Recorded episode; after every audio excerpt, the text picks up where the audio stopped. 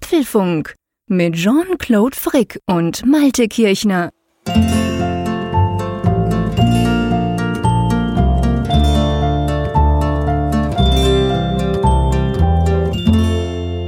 Hallo und herzlich willkommen zum Apfelfunk, genau gesagt zur 158. Ausgabe, welche wir am 27. Februar am Mittwochabend wie immer aufnehmen.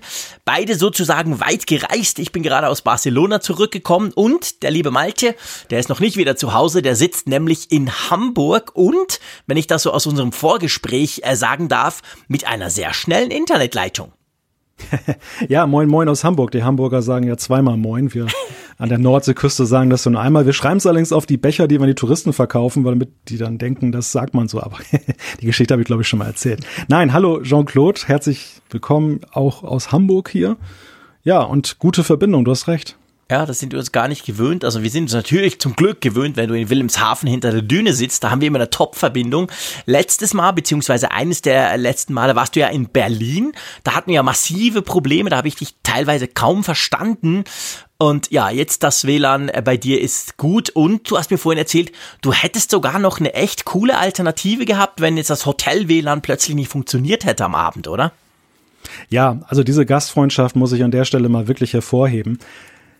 Ich war gerade auf dem Weg nach Hamburg und hatte einen Tweet rausgeschickt, wo ich so ein Foto dann irgendwie gemacht habe. Morgens die Sonne schien so schön und der beleuchtete den Zug so und dann schrieb mir gleich eine per iMessage unser guter Freund Michael Wolf, den wir ja damals auch auf dem Apfelfunk-Event in Frankfurt dabei hatten, dass falls es nicht klappt mit der Verbindung in Hamburg, dass er sofort sein Büro räumen würde, um mir da seine super stabile Internetverbindung bereitzustellen, damit wir diesen Apfelfunk sauber über die Bühne kriegen. Und da dachte ich nur, wow, das ist richtige Hamburger Gastfreundschaft. Also ich habe ja hier schon mal durchblicken lassen, dass ich ja nun nicht der größte Hamburg-Freund der Welt bin, aber zum einen hat Berlin ein wenig mein Bild revidiert und eben, ja, ich lerne doch so ein bisschen Hamburg immer mehr kennen und schätzen.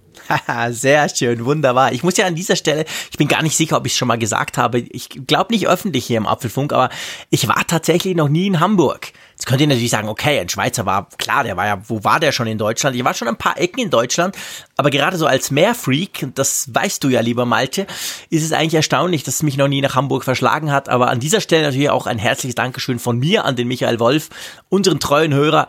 Ähm, das war natürlich cool, dieses, dieses Angebot. Und wahrscheinlich, weil du das ja gemacht hast, Michael, brauchen wir es jetzt nicht. Ist ja oft so. Wenn man eine Alternative hat, braucht man sie nicht. Wenn man nichts hat, geht irgendwas schief. Also ja, von dem her würde ich mal sagen, kann nichts schiefgehen, oder? Sag das nicht zu laut am Anfang einer Sendung. ich klopf mal auf Holz hier. ja, apropos nicht schiefgehen. Ich bin ja erstmal froh, dass du ja heil und sauber wieder angekommen bist in Bern. Du warst ja nun viel in der Luft unterwegs in, in London ja erst. Da haben wir mhm. letzte Woche drüber gesprochen. Und jetzt warst du ja in Barcelona auf dem Mobile World Congress. Und es gibt ja diesen Cliffhanger. Wir wollten ja über Tomatensaft sprechen. ja, stimmt, genau. Wir haben ja die letzte Folge damit aufgehört, so nach dem Motto, ja eben Tomatensaft gehört einfach zum Fliegen dazu. Und jetzt muss ich natürlich peinlicherweise sagen, jetzt bin ich schon wieder zweimal geflogen, aber ich habe vergessen, nach Tomatensaft zu fragen. Ich hatte es mir nämlich eigentlich vorgenommen. Ich dachte so, hey, jetzt fragst du mal und wenn du dich ganz dämlich angucken, dann weißt du erst wahrscheinlich, gibt's das tatsächlich nicht mehr. Ja, ich habe sowohl beim Hinflug vergessen, da habe ich nämlich natürlich Journalistenkollegen getroffen und da haben wir uns verquatscht, beziehungsweise um ehrlich zu sein, äh, man konnte es auf Twitter nachlesen, habe ich Blödsinn gemacht mit dem Raphael Zeyer über Twitter, der ein bisschen vor mir im Flieger saß. Wir haben mal ausprobiert, wie lange man eigentlich tweeten kann, auch wenn man schon in der Luft ist. Klammer auf, es geht erstaunlich lange, Klammer zu. Also man ist schon fast in Basel und kann immer noch, hat immer noch Internetverbindung. Aber ähm, drum haben wir das vergessen und der Rückflug, der war super spät am Abend und da bin ich wirklich dank meinen Noise Cancelling Kopfhörern, die dieses ganze Gebrumme mehr oder weniger rausfiltern, bin ich nach, glaube ich, 20 Sekunden im Flieger gleich eingeschlafen. Also war nichts mit Tomatensaft. Aber ja, der nächste Flug ist schon geplant, also von dem her, ich werde es dann nochmal versuchen, okay? Aber du bist, bist du tatsächlich ein Tomatensafttrinker im Flieger? Ich finde ja diesen ganzen Überhaupt Kult um den Tomatensaft so, so merkwürdig. Das, das habe ich damals nicht verstanden, ehrlich gesagt bis heute nicht. Äh, überhaupt nicht. Ich, also ganz ehrlich gesagt, ich hasse Tomatensaft, aber für dich und den Apfelfunk würde ich das natürlich tun. Ich kann ja am Boden leeren. Nein, Quatsch. Nee, ich bin nicht so, also ich finde, ich mag ganz gerne Tomaten in allen verschiedenen Formen, vor allem als Soße über den Spaghetti oder so. Aber jetzt den quasi äh, als Saft zu trinken und dann irgendwie noch so mit Pfeffer drüber oder so, pff, äh, nee, eigentlich mag ich das nicht. Hm. Ja, ich habe es wie gesagt auch nie verstanden. Ich weiß auch gar nicht, wo diese Tradition herkommt oder ob das irgendetwas helfen soll. Also vielleicht kann ja jemand für Aufklärung sorgen, dieses Tomatensaft-Paradoxon mal aufzuklären. Das ist ja das Schöne im Apfelfunk, wenn wir etwas nicht wissen und das Interessante, das haben wir bei der Geschirrspülmaschine, bei der kleinen Geschichte in den letzten zwei Folgen erlebt. Ihr wisst ja, liebe Hörerinnen und Hörer, eigentlich über alles Bescheid. Irgendjemand von euch weiß immer alles und vor allem, was wir nicht wissen. Da kommen meistens dann erhellende Mails rüber. Von dem bin ich ganz gespannt. Ihr dürft also gerne uns erklären, wie das mit dem Tomatensaft ist. Ob das nur wir Schweizer oder die Deutschen machen oder woher das kommt. Könnt ihr, wenn ihr wollt, gerne tun. Aber äh, Malte, gell, wir sprechen auch noch kurz ein bisschen über Apple, oder? Ja, ja, selbstverständlich. Deshalb sind wir ja zusammengekommen hier. genau, also lass uns doch mal äh, in dem Fall zu, zu den Themen schreiten, sage ich mal. Wir haben ja wieder einige Themen, obwohl es ja jetzt zumindest Apple-technisch nicht die super spannende Woche war. Ja, das stimmt. Also das war tatsächlich eine eher ruhige Apple-Woche, aber das liegt natürlich auch daran, und da kommen wir nachher noch drauf zu sprechen, dass ja ein Ereignis war, was das ein wenig überschattet hat. Unser erstes Apple-Thema ist aber Schlafgut. Apples Schlaftracking auf der Apple Watch soll erst 2020 kommen. Genau. Äh, eine sichere Bank plant Apple wirklich eine eigene Kreditkarte? Und was zum Geier geht eigentlich mit Apple Pay bei euch? Da müssen wir drüber sprechen. Redselige Apps, das hat eigentlich nur indirekt mit Apple zu tun, denn es gibt einige Apps im App Store, die sehr kommunikativ sind und Facebook viele, viele Daten zuschanzen. Muss Apple reagieren, ist allerdings die Frage. Am Mobile World Kongress in Barcelona, wo ich gerade vier Tage war, gab es eigentlich nur ein großes Thema. 5G. 5G fürs iPhone wird sicher irgendwann auch ein Thema, unter Umständen aber erst 2020 und das könnte an Intel liegen. Warum, klären wir in dieser Sendung. Wir waren und wir sind viel auf Reisen und bei dieser Gelegenheit haben wir auch dann gleich, gleich neue Gadgets getestet, nämlich Powerbanks. Jean-Claude hatte ja bekanntermaßen das, das Smart Battery Pack von Apple im Gebrauch und ich hatte von Belkin eine Lösung. Wir sprechen mal darüber, was die taugen. Genau. Und dann werden wir einen kleinen Blick über den Tellerrand wagen. Ich war ja jetzt vier Tage am Mobile World Congress in Barcelona. Was da so rum war und was es da so gab, das werden wir besprechen, weil alles, was dort passiert, hat in irgendeiner Form immer auch ein, ein, ein quasi einen Einfluss auf Apple. Wie der aussehen könnte, das diskutieren wir dann später in dieser Sendung. Und schlussendlich natürlich die Umfrage der Woche mit einmal mehr eindeutigen Ergebnissen und die Zuschriften unserer Hörer. genau, wir wollen jetzt nichts vorwegnehmen, aber das nein, so nein, viel sei versichert. Klares Ergebnis erwartet euch. Ähm, ja, lass uns, lass uns mal mit dem ersten Thema anfangen. Ein Thema, ich gebe es zu, wo ich mich schon mal gleich wieder aufgeregt habe. Ihr wisst, der Frick, der, der nervt sich gern, der regt sich gerne auf. Ich reg mich eigentlich sehr gerne auf, weil ich dann weiß, ich kann im Apfelfunk drüber ablästern. Aber ähm, ja, es geht um Schlaftracking. Und zwar geht es um Schlaftracking bei der Apple Watch, weil seien wir ehrlich, lieber Malte, welches Gerät von Apple würde sich an und für sich besser eignen, um den eigenen Schlaf zu überwachen, als die Apple Watch? Und jetzt ist es so, ähm, ich sag's mal so, es gibt eigentlich ja zwei Themen, die wir beleuchten müssen. Auf der einen Seite müssen wir vielleicht kurz dann drüber sprechen, ja, aber das geht doch jetzt schon. Und auf der anderen Seite die aktuellen News, die diese Woche rauskamen, ob Schlaftracking irgendwann mal wirklich zur Apple Watch kommt, das könnte noch ziemlich lange dauern. Ja, ja, ja, die, die aktuelle News ist ja, dass wohl erst 2020 eine entsprechende Funktion von Apple dann herauskommen soll. Das ist ja ja, gefühlt extrem spät. Viele haben ja damit gerechnet, sowas könnte vielleicht dieses Jahr mal rauskommen, weil ja diese Schlaftracking-Sache im App Store sehr beliebt ist und die Apps, die es da gibt, ja ja, die florieren, kann man sagen. Mhm. Aber du hast gerade schön das schon angedeutet. Der Blick auf die vorhandenen Apps ist eigentlich zwingend, weil daraus kann man, glaube ich, auch ableiten, wo das Hauptproblem liegt, dass Apple vielleicht dann da etwas länger dran tüftelt. Ja, genau. Also das Problem, also sagen wir es mal so, es gibt diverse Apps. Ich weiß nicht, welche du schon getestet hast. Ich habe eine App getestet, oder das ist die, die ich meistens nutze, die nennt sich Autosleep.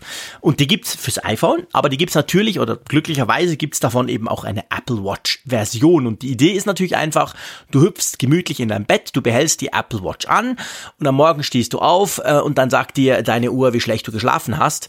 Merke ich meistens zwar so, weil ich total müde bin. Nee, aber es geht natürlich darum, so ein bisschen zu gucken, wie ist das mit dem Tiefschlaf, wie oft wacht man auf, etc. Also da gibt's ja durchaus spannende Daten und vor allem durchaus spannende Daten, die Apple ja in dieser ganzen Gesundheitsgeschichte, ich sag mal, helfen würden, weil Apple ist ja, das kann man ganz klar sagen, mit der Apple Watch auf dem Gesundheitstrip, um es mal so zu sagen.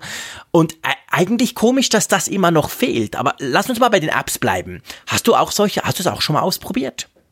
Ja, ja, also ich verwende aktuell auch Autosleep, lustigerweise. Ich hatte erst eine andere App, deren Namen ich aber schon vergessen habe. Die war total nervig. Das war so eine, die einen alle Nase lang daran erinnerte, man solle doch mal auf Premium gehen und dann Push-Notifications oh. schickte und auch sonst sich ständig in Erinnerung rief, wenn man das gar nicht wollte. Und das war der Grund, warum ich mich von der verabschiedet habe und habe dann eben Autosleep, eine Kauf-App wohlgemerkt. Also die muss mhm. man von vornherein kaufen, die gibt's gar nicht kostenlos. Ja, und da muss ich dir sagen, gemischte Gefühle beim Gebrauch. Ja, ich, ich lasse es dich mal erzählen und dann werde ich was ähnliches wahrscheinlich sagen. ähm, ich, ich sag's mal so, ich war bis vor, boah, lass es drei Monaten sein, ein großer Fan dieser App. Ich fand das echt cool, weil es hat so sehr einfach funktioniert und vor allem so, man musste so gar nichts tun und man hatte danach eine schöne Statistik und es war recht cool. Und jetzt erklärst du mir mal, warum du dich darüber nervst, weil ich hab's Gefühl, es dürfte der, der gleiche Grund sein. Ja, man muss dazu die Funktionsweise dieser App kennen. Also die bietet zwei Möglichkeiten an, seinen Schlaf zu erfassen. Die eine ist, dass du eben deine Apple Watch nachts auch trägst. Dann zeichnen sie sehr akkurate Daten auf, weil sie dann ja eben auch Bewegungsdaten dann erfassen kann, weil sie deinen Herzschlag kontrollieren kann. Da, dadurch kannst du zum Beispiel auch Tiefschlafphasen und alles Mögliche erkennen. Und die zweite Möglichkeit ist eben, dass du dein iPhone gebrauchst. Und zwar nicht, das musst du nicht unter das Kopfkissen legen, sondern allein die Tatsache, wann du dein iPhone nicht mehr benutzt und wann du wieder mit der Benutzung anfängst, daraus kann sie dann so heraus folgern, rechnen, wie auch immer, wann du ungefähr schläfst. Das ist dann natürlich bei weitem nicht so akkurat wie mit der Uhr und man soll eigentlich theoretisch auch beides können. Also es ist eigentlich egal, man soll laut Gebrauchsanweisung gar nicht in der App angeben müssen, was man jetzt vorhat, sondern die App erkennt eigentlich, wenn, wenn du die Uhr trägst, dann weiß sie, ah, der schläft mit der Uhr und wenn nicht, dann, dann halt nicht, dann nehmen wir das iPhone. Und das hat am Anfang, wie du schon sagst, recht gut funktioniert, bis zu einem bestimmten Zeitpunkt, wo ein Update rauskam. Und seither hat meine App große Probleme, oder deine ja auch, glaube ich, dann eben akkurat zu erfassen, wie lange ich geschlafen habe. Also manchmal sagt er, ich habe eine Stunde nur geschlafen, der nächsten Nacht sagt er, ich hätte irgendwie irgendwie sechs oder sieben Stunden geschlafen. Und tatsächlich ist es gar nicht jetzt irgendwie in der Realität so krass, was natürlich diese ganze Berechnung oder dieses Schlafkonto, wie groß ist dein Defizit oder eben nicht Defizit, natürlich ad absurdum führt. Ja, absolut. Also ich habe genau das gleiche Problem. Bei mir ist es so, dass wenn ich, also bei mir ist es eigentlich ganz einfach, wenn ich die Uhr anhab, das habe ich aber längst nicht mehr jede Nacht. Ich habe das mal ein paar Wochen lang wirklich jede Nacht gemacht, weil ich mal so ein bisschen wissen wollte. Dann hat die Uhr immer gesagt, hey, du schläfst zu wenig und dann hat es mich genervt, weil das weiß ich selber und dann habe ich es wieder nicht mehr gemacht. Aber ähm, das ging gut und das geht immer noch gut. Also das wird eigentlich relativ genau getrackt. Das Problem ist, vorher war es ja so, wenn du die Uhr nicht genutzt hast, hat er einfach dein iPhone genommen, so quasi wann am Ladegerät, wann wieder gelöst oder wann bewegt und dann hat er von dem mal so ein bisschen gerechnet. Und das funktioniert überhaupt nicht mehr. Also ich weiß nicht, ob ich jetzt in Autosleep seit diesem Update selber das angeben müsste, so im Sinn von, hey, jetzt ist dann bitte, bitte wieder so den iPhone-Modus und dann, hey, jetzt wieder Uhr. Weil vorher war es halt nicht so, man musste nichts tun und das geht irgendwie nicht mehr. Und das bringt mich eigentlich genau dazu, das geht dir wahrscheinlich auch so, es ist doch jetzt, seien wir ehrlich, einfach verdammt nochmal Zeit, dass Apple diese Scheißfunktion einbaut in die Apple Watch, weil kann ja nicht schwierig sein. Da sind ja tausend und ein Sensor drin. Sorry, da ist ein EKG, hm. da ist alles drin. Die Uhr kann ja alles. Warum zum Geier ist das so schwierig, dieses blöde Schlaftracking zu implementieren? Ja, das frage ich mich ehrlich gesagt auch. Und es ist ja eben auch so, wie du vorhin schon ausgeführt hast, dass ja auch vieles dafür spricht, in das, das in das bestehende Konzept der Watch zu integrieren, in diese Aktivitäten-App, in diese Health-App. Also es gibt so viele Sachen, wo du eben dann da Verbindungen schaffen kannst zu vorhandenem.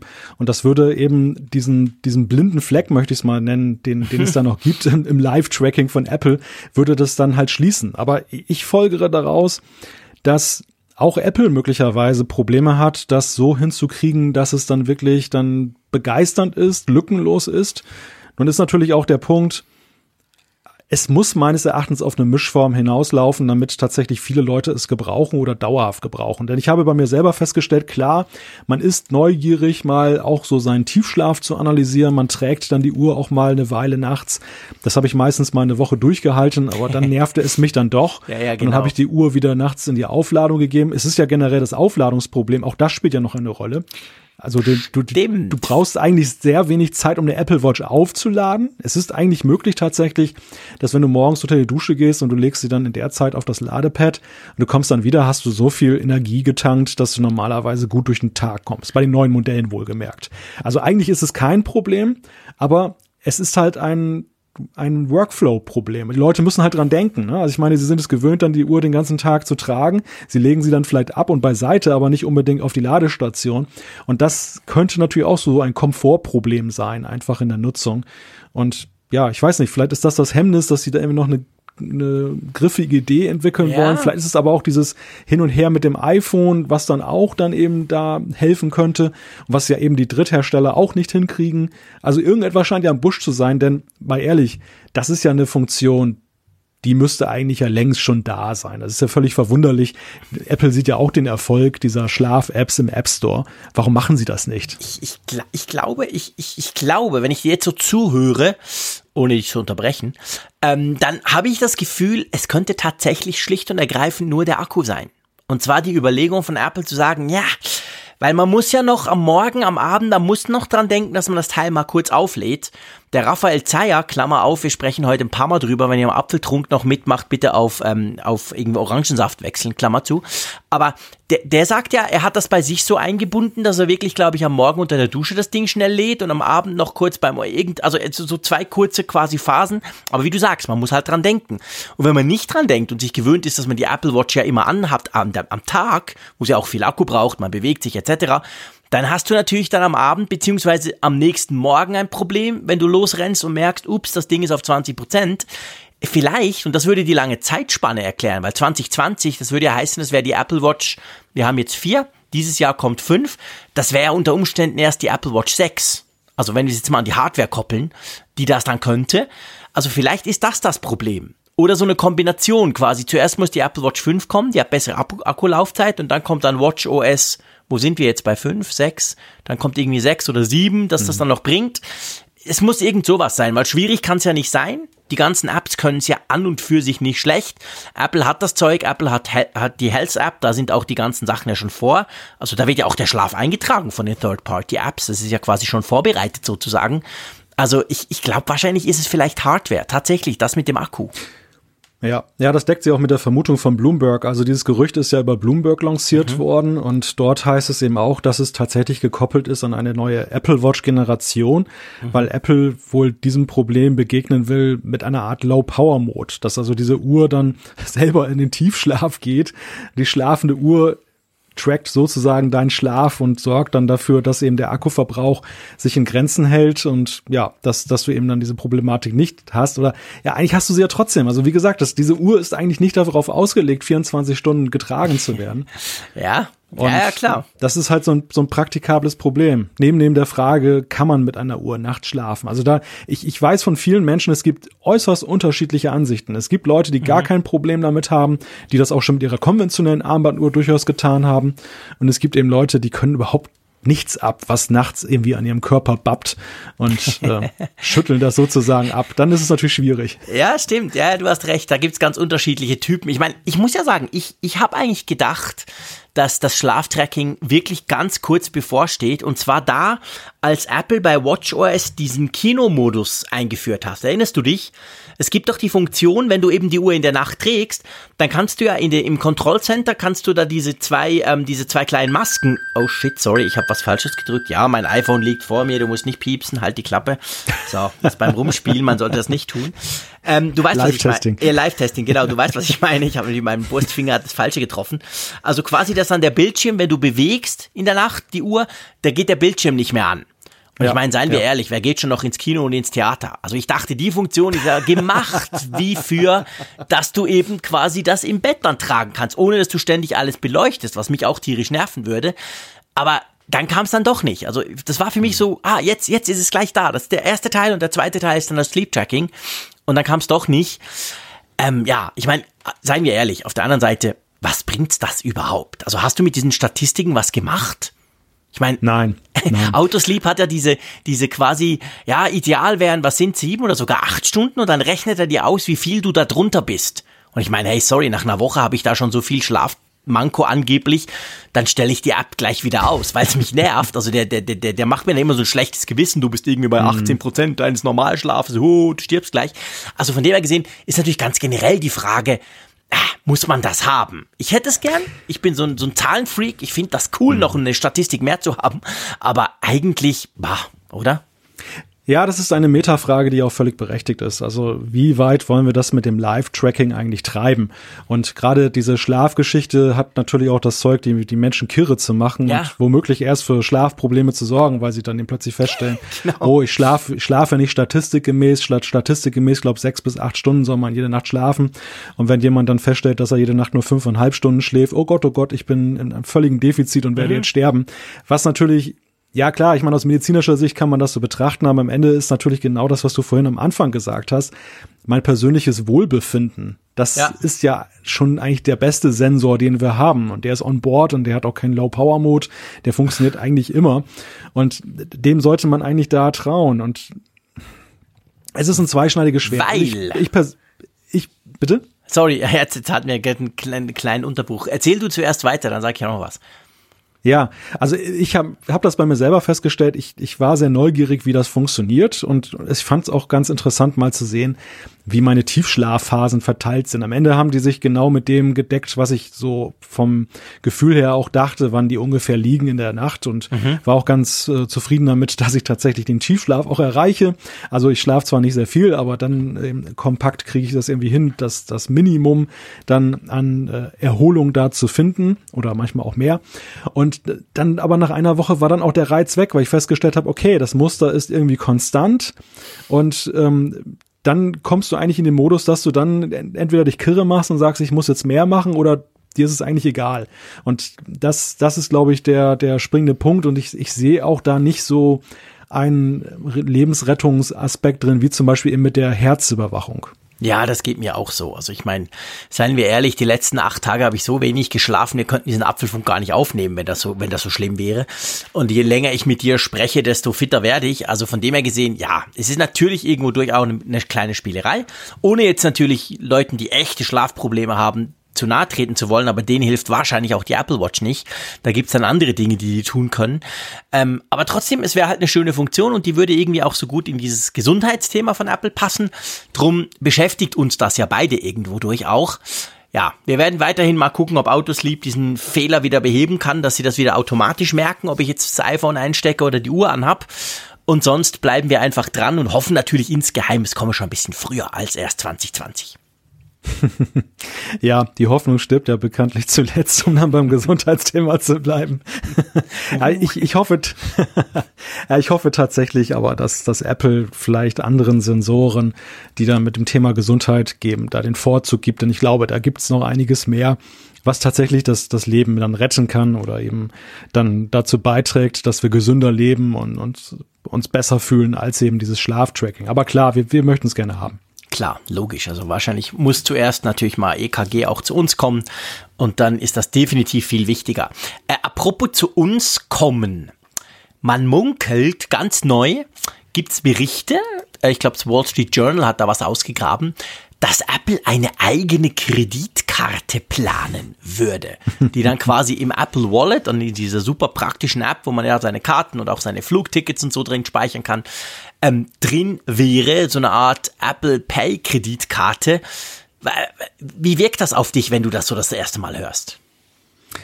Ja, das hat ja hohe Wellen geschlagen, besonders mhm. in den USA. Und das hat mich überrascht. Ich habe nicht damit gerechnet, dass gerade im Kreditkartenland USA so viele Empfindlichkeiten bei dem Thema auftauchen. Also wir Europäer oder nein, besser gesagt, wir Deutschen, wir sehen das natürlich erstmal mit Wohlwollen, denn viele haben hier gleich gemutmaßt, ah, Apple macht das mit der eigenen Kreditkarte, um dieser leidigen Geschichte mit den Banken aus dem Weg zu gehen. Denn hier in Deutschland ist ja die Situation ja so, dass Apple Pay letztes Jahr zwar gestartet ist, aber mit einer sehr überschaubaren Anzahl von Banken, gerade die Sparkassen und Volksbanken versperren sich dem immer noch, da kommen wir gleich noch drauf zu sprechen. Mhm. Und das wäre dann halt eine Möglichkeit, wenn Apple einfach selber eine Kreditkarte auflegt. Also ich habe eine Kreditkarte von Apple und mit der kann ich gleich nur Apple Pay machen, dass ich zumindest im Apple Ecosystem dann bleibe und dann nicht irgendwie einen externen Anbieter wie Boon oder sonst wen dann nutzen muss, die es gibt, die auch gut sind. Also ich nutze persönlich Boon, um das jetzt für mich zu realisieren. Aber viele Leute haben dann doch Bauchschmerzen, dann noch eine Kreditkarte bei jemand anderes dann zu haben und würden das wahrscheinlich über Apple besser finden. Also die Deutschen sehen es, glaube ich, vielfach positiver. Mhm. Die Amerikaner finden es ein bisschen ramschig. Also die sehen das eher so als eine Geschichte im Sinne von, ähm, die, die Luftfahrtlinien haben ja auch alle so eine Kreditkarte im Angebot und eigentlich geht es nur darum, noch ein paar Euro oder ein paar Dollars rauszudrücken. Wie siehst du das? Äh, also ich fände grundsätzlich, wenn man mal die Service-Strategie von Apple anguckt, gar nicht so dumm, quasi in dem Bereich unabhängig zu werden. Ich meine, Apple, das wissen wir, versucht ja so, so wenig wie möglich auf Partner angewiesen zu sein, bei allem eigentlich, was sie tun.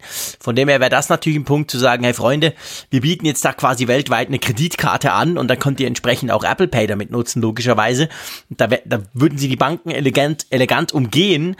Andererseits es stellen sich natürlich verschiedene Fragen. Ich meine, stellt sich jetzt mal ganz generell die Frage, ja, kann denn Apple eine Kreditkarte selber anbieten? Oder brauchen sie dafür nicht auch wieder Partner, sprich irgendeine Bank, die das Ganze tut? Weil bei all diesen, du hast es vorhin gesagt, diesen in Anführungszeichen Cheap Charlie Kreditkarten, die es vor allem in den USA gibt, fast jeder Shop hat eine eigene Kreditkarte. Aber da ist ja am Schluss dann natürlich auch entweder ein großer Player dabei oder eben eine Bank oder so. Das müsste ja Apple wahrscheinlich auch irgendwie so machen. Also, technisch, also stellt sich einerseits die organisatorische Frage und dann natürlich, wie sinnvoll das ist. Ich meine, es ist so, es gibt ja nicht zu wenig Kreditkarten. Es gibt ja unglaublich viele Anbieter, auch bei uns. Und immer mehr äh, funktionieren auch mit Apple Pay. Also von dem her gibt es da schon Möglichkeiten. Ja, ich bin so ein bisschen gespalten. Also ich habe auch gelesen, dass gewisse schon gesagt haben, ja guck, das ist jetzt eben der Weg von Apple hin zur Service-Sparte. Also um die noch mehr auszubauen, machen die jetzt quasi alles, was nur möglich ist, sogar eine eigene Kreditkarte mhm. kann ich zu wenig beurteilen, ob man damit auch wirklich Geld verdient am, Schluss, am Ende des Tages. Also von dem her gesehen, für Apple Pay, um sagen wir mal Apple Pay globaler im Einsatz zu haben, wäre es natürlich ein recht, ein recht cleverer Move, wenn sie das so machen würden.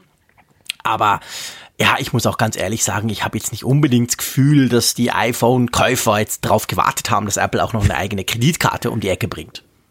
Ja, also der Medienbericht geht davon aus, dass Apple aber das Ganze auch mit einer mit einem Redesign der Wallet Wallet App verbindet. Also dieser App, uh. in der du dann zum Beispiel da Bahnfahrkarten, Lufttickets, also Flugtickets und so weiter dann eben speichern kannst und dass man dann eben dann so eine Kreditkartenfunktion einbauen will, dass man daran erinnert wird, also gerade in den USA, dass man eben dann seinen, seinen Kontostand wieder ausgleicht, wenn man halt diesen Kreditrahmen sehr in Anspruch genommen hat. Also auf gut Deutsch gesagt Services dann eben damit mhm. anbieten, die halt über das hinausgehen, was man halt momentan bei vielen Banken hat oder was die halt über ihre eigenen Apps realisieren, die aber natürlich nicht in das System integriert sind. Das wäre wieder der große Benefit von, von Apple, dass sie dann, dass sie wirklich in das System direkt integrieren können, haben natürlich selber weitaus mehr Möglichkeiten, als das andere haben. Stimmt. Als Partner ist ja Goldman Sachs im äh, Gespräch, diese große Bank, also du hast recht, es ist insofern natürlich dann so, dass das Apple nicht selber eine Banklizenz beantragen würde und da im Finanzmarkt tätig wird, sondern dass es am Ende doch über einen Partner realisiert wird. Mhm. Die schönste aller Lösungen ist natürlich mal, wenn dein Kreditinstitut selber sowas anbietet, Apple Klar. Pay. Besonders wenn du noch so eine Art Transparenz dort hast, dass du sehen kannst, die und die Umsätze habe ich jetzt mit Kreditkarte getätigt, die und die mit Apple Pay. Wenn das alles integriert ist in eine App oder in ein System, umso besser. Aber gut, ich meine, auf der anderen Seite, es ist eine Möglichkeit, das zu machen. Also ich, ich bin da, ja, du erlebst mich da mit gemischten Gefühlen. Also ich bin da eigentlich nicht sehr emotional belastet im negativen Sinne. Aber auf der ja. anderen Seite, so, so Freudensprünge mache ich ja auch nicht. Da, da würde ich beim anderen Thema mehr Freudensprünge machen. Machst du überhaupt jemals Freudensprünge? Du kühler Norddeutscher, du. Ja, das ist eine ganz so, fiese Unterstellung, lieber Malte, ich weiß. Ja, es gehört schon einiges dazu, dass du mich so richtig euphorisieren kannst, aber es, es ist durchaus möglich, lieber Jean-Claude. Ich möchte noch, bevor zu der Teil kommt, der dich viel mehr interessiert, und wir bleiben bei der, bei Apple Pay, sagen wir mal, möchte ich noch ganz kleine Klammerbemerkung machen und, und einfach einmal mehr eine Lanze brechen für diese Wallet-App. Ich glaube oder ich behaupte oder ich bin ziemlich sicher, nach den letzten zehn Tagen, wo ich dauernd unterwegs war mit ganz vielen Menschen irgendwo im Ausland, ich glaube, wir Apple-Nutzer sind uns gar nicht bewusst, wie unglaublich praktisch diese Wallet-App ist. Weil ich sehe es immer wieder bei den Android-Nutzern, die kommen dann irgendwie mit ihrer, ähm, mit ihrer Flug, mit ihrem Flugticket, also mit ihrem Boarding Pass quasi als Screenshot im Handy oder als Mail oder als SMS oder vielleicht haben sie die Swiss App installiert und ich denke dann so, hä? Was macht ihr denn da? Da habe ich die Wallet-App, die merkt selber, wenn ich am Flughafen bin, zack, dann poppt es auf. Ich kann sogar auf der Apple Watch, ich halte die dran, ich bin easy peasy. Also jetzt nur mal bei Beispiel Fliegen, es gibt ja noch viele andere Beispiele, aber ich finde das so praktisch, diese Funktion. Ich wundere mich nach wie vor, warum es sowas Übergreifendes nicht bei Android gibt. Weißt du, ich meine, ist ja egal, ob ich mit Lufthansa fliege, mit Swiss, mit, mit EasyJet oder mit was auch immer. Ich kann mir all diese Tickets in dieses Wallet holen und noch ganz viele andere Dinge mehr. Und das ist so mein, mein, der Punkt, den ich drücke und da habe ich all das Zeug drin. Und das ist so praktisch. Ich habe manchmal das Gefühl, das ist man sich gar nicht mehr bewusst. Mir fiel es jetzt wieder auf, weil da hatten ganz viele Android-Smartphones und die haben das viel umständlicher lösen müssen als, als wir iPhone-Nutzer. Ja, der Grund, dass Google das nicht nachäfft, liegt aber vielleicht auch darin, dass selbst bei Apple diese wunderbare App noch völlig unter Wert verkauft wird. Und ich ja. weiß gar nicht, ob das jetzt an Apple liegt vielleicht ein Stück weit. Vielleicht ist es tatsächlich so, dass sie doch so dezent unterwegs ist, dass man sie oftmals vergisst und übersieht. Ich habe das selber wieder jetzt in Gebrauch genommen, als ich in Hamburg hergefahren bin, denn du kannst in Deutschland auch mit der Deutschen Bahn die Tickets ins Wallet laden. Du hast einerseits ja. die Navigator-App, da kannst du dein, dein Online-Ticket oder dein E-Ticket in der App laden. Das machen die allermeisten, witzigerweise. Also ganz viele drucken es okay. aus. Ist auch ganz kurios, dass heutzutage noch ganz viele diesen QR-Code ausdrucken und auf Papier dann, dann eben halt zeigen. Nicht. Ja, na, das geht eigentlich relativ gut. Die haben hier neue Scanner, da also nur neue Geräte zum Kontrollieren. Das läuft relativ sauber.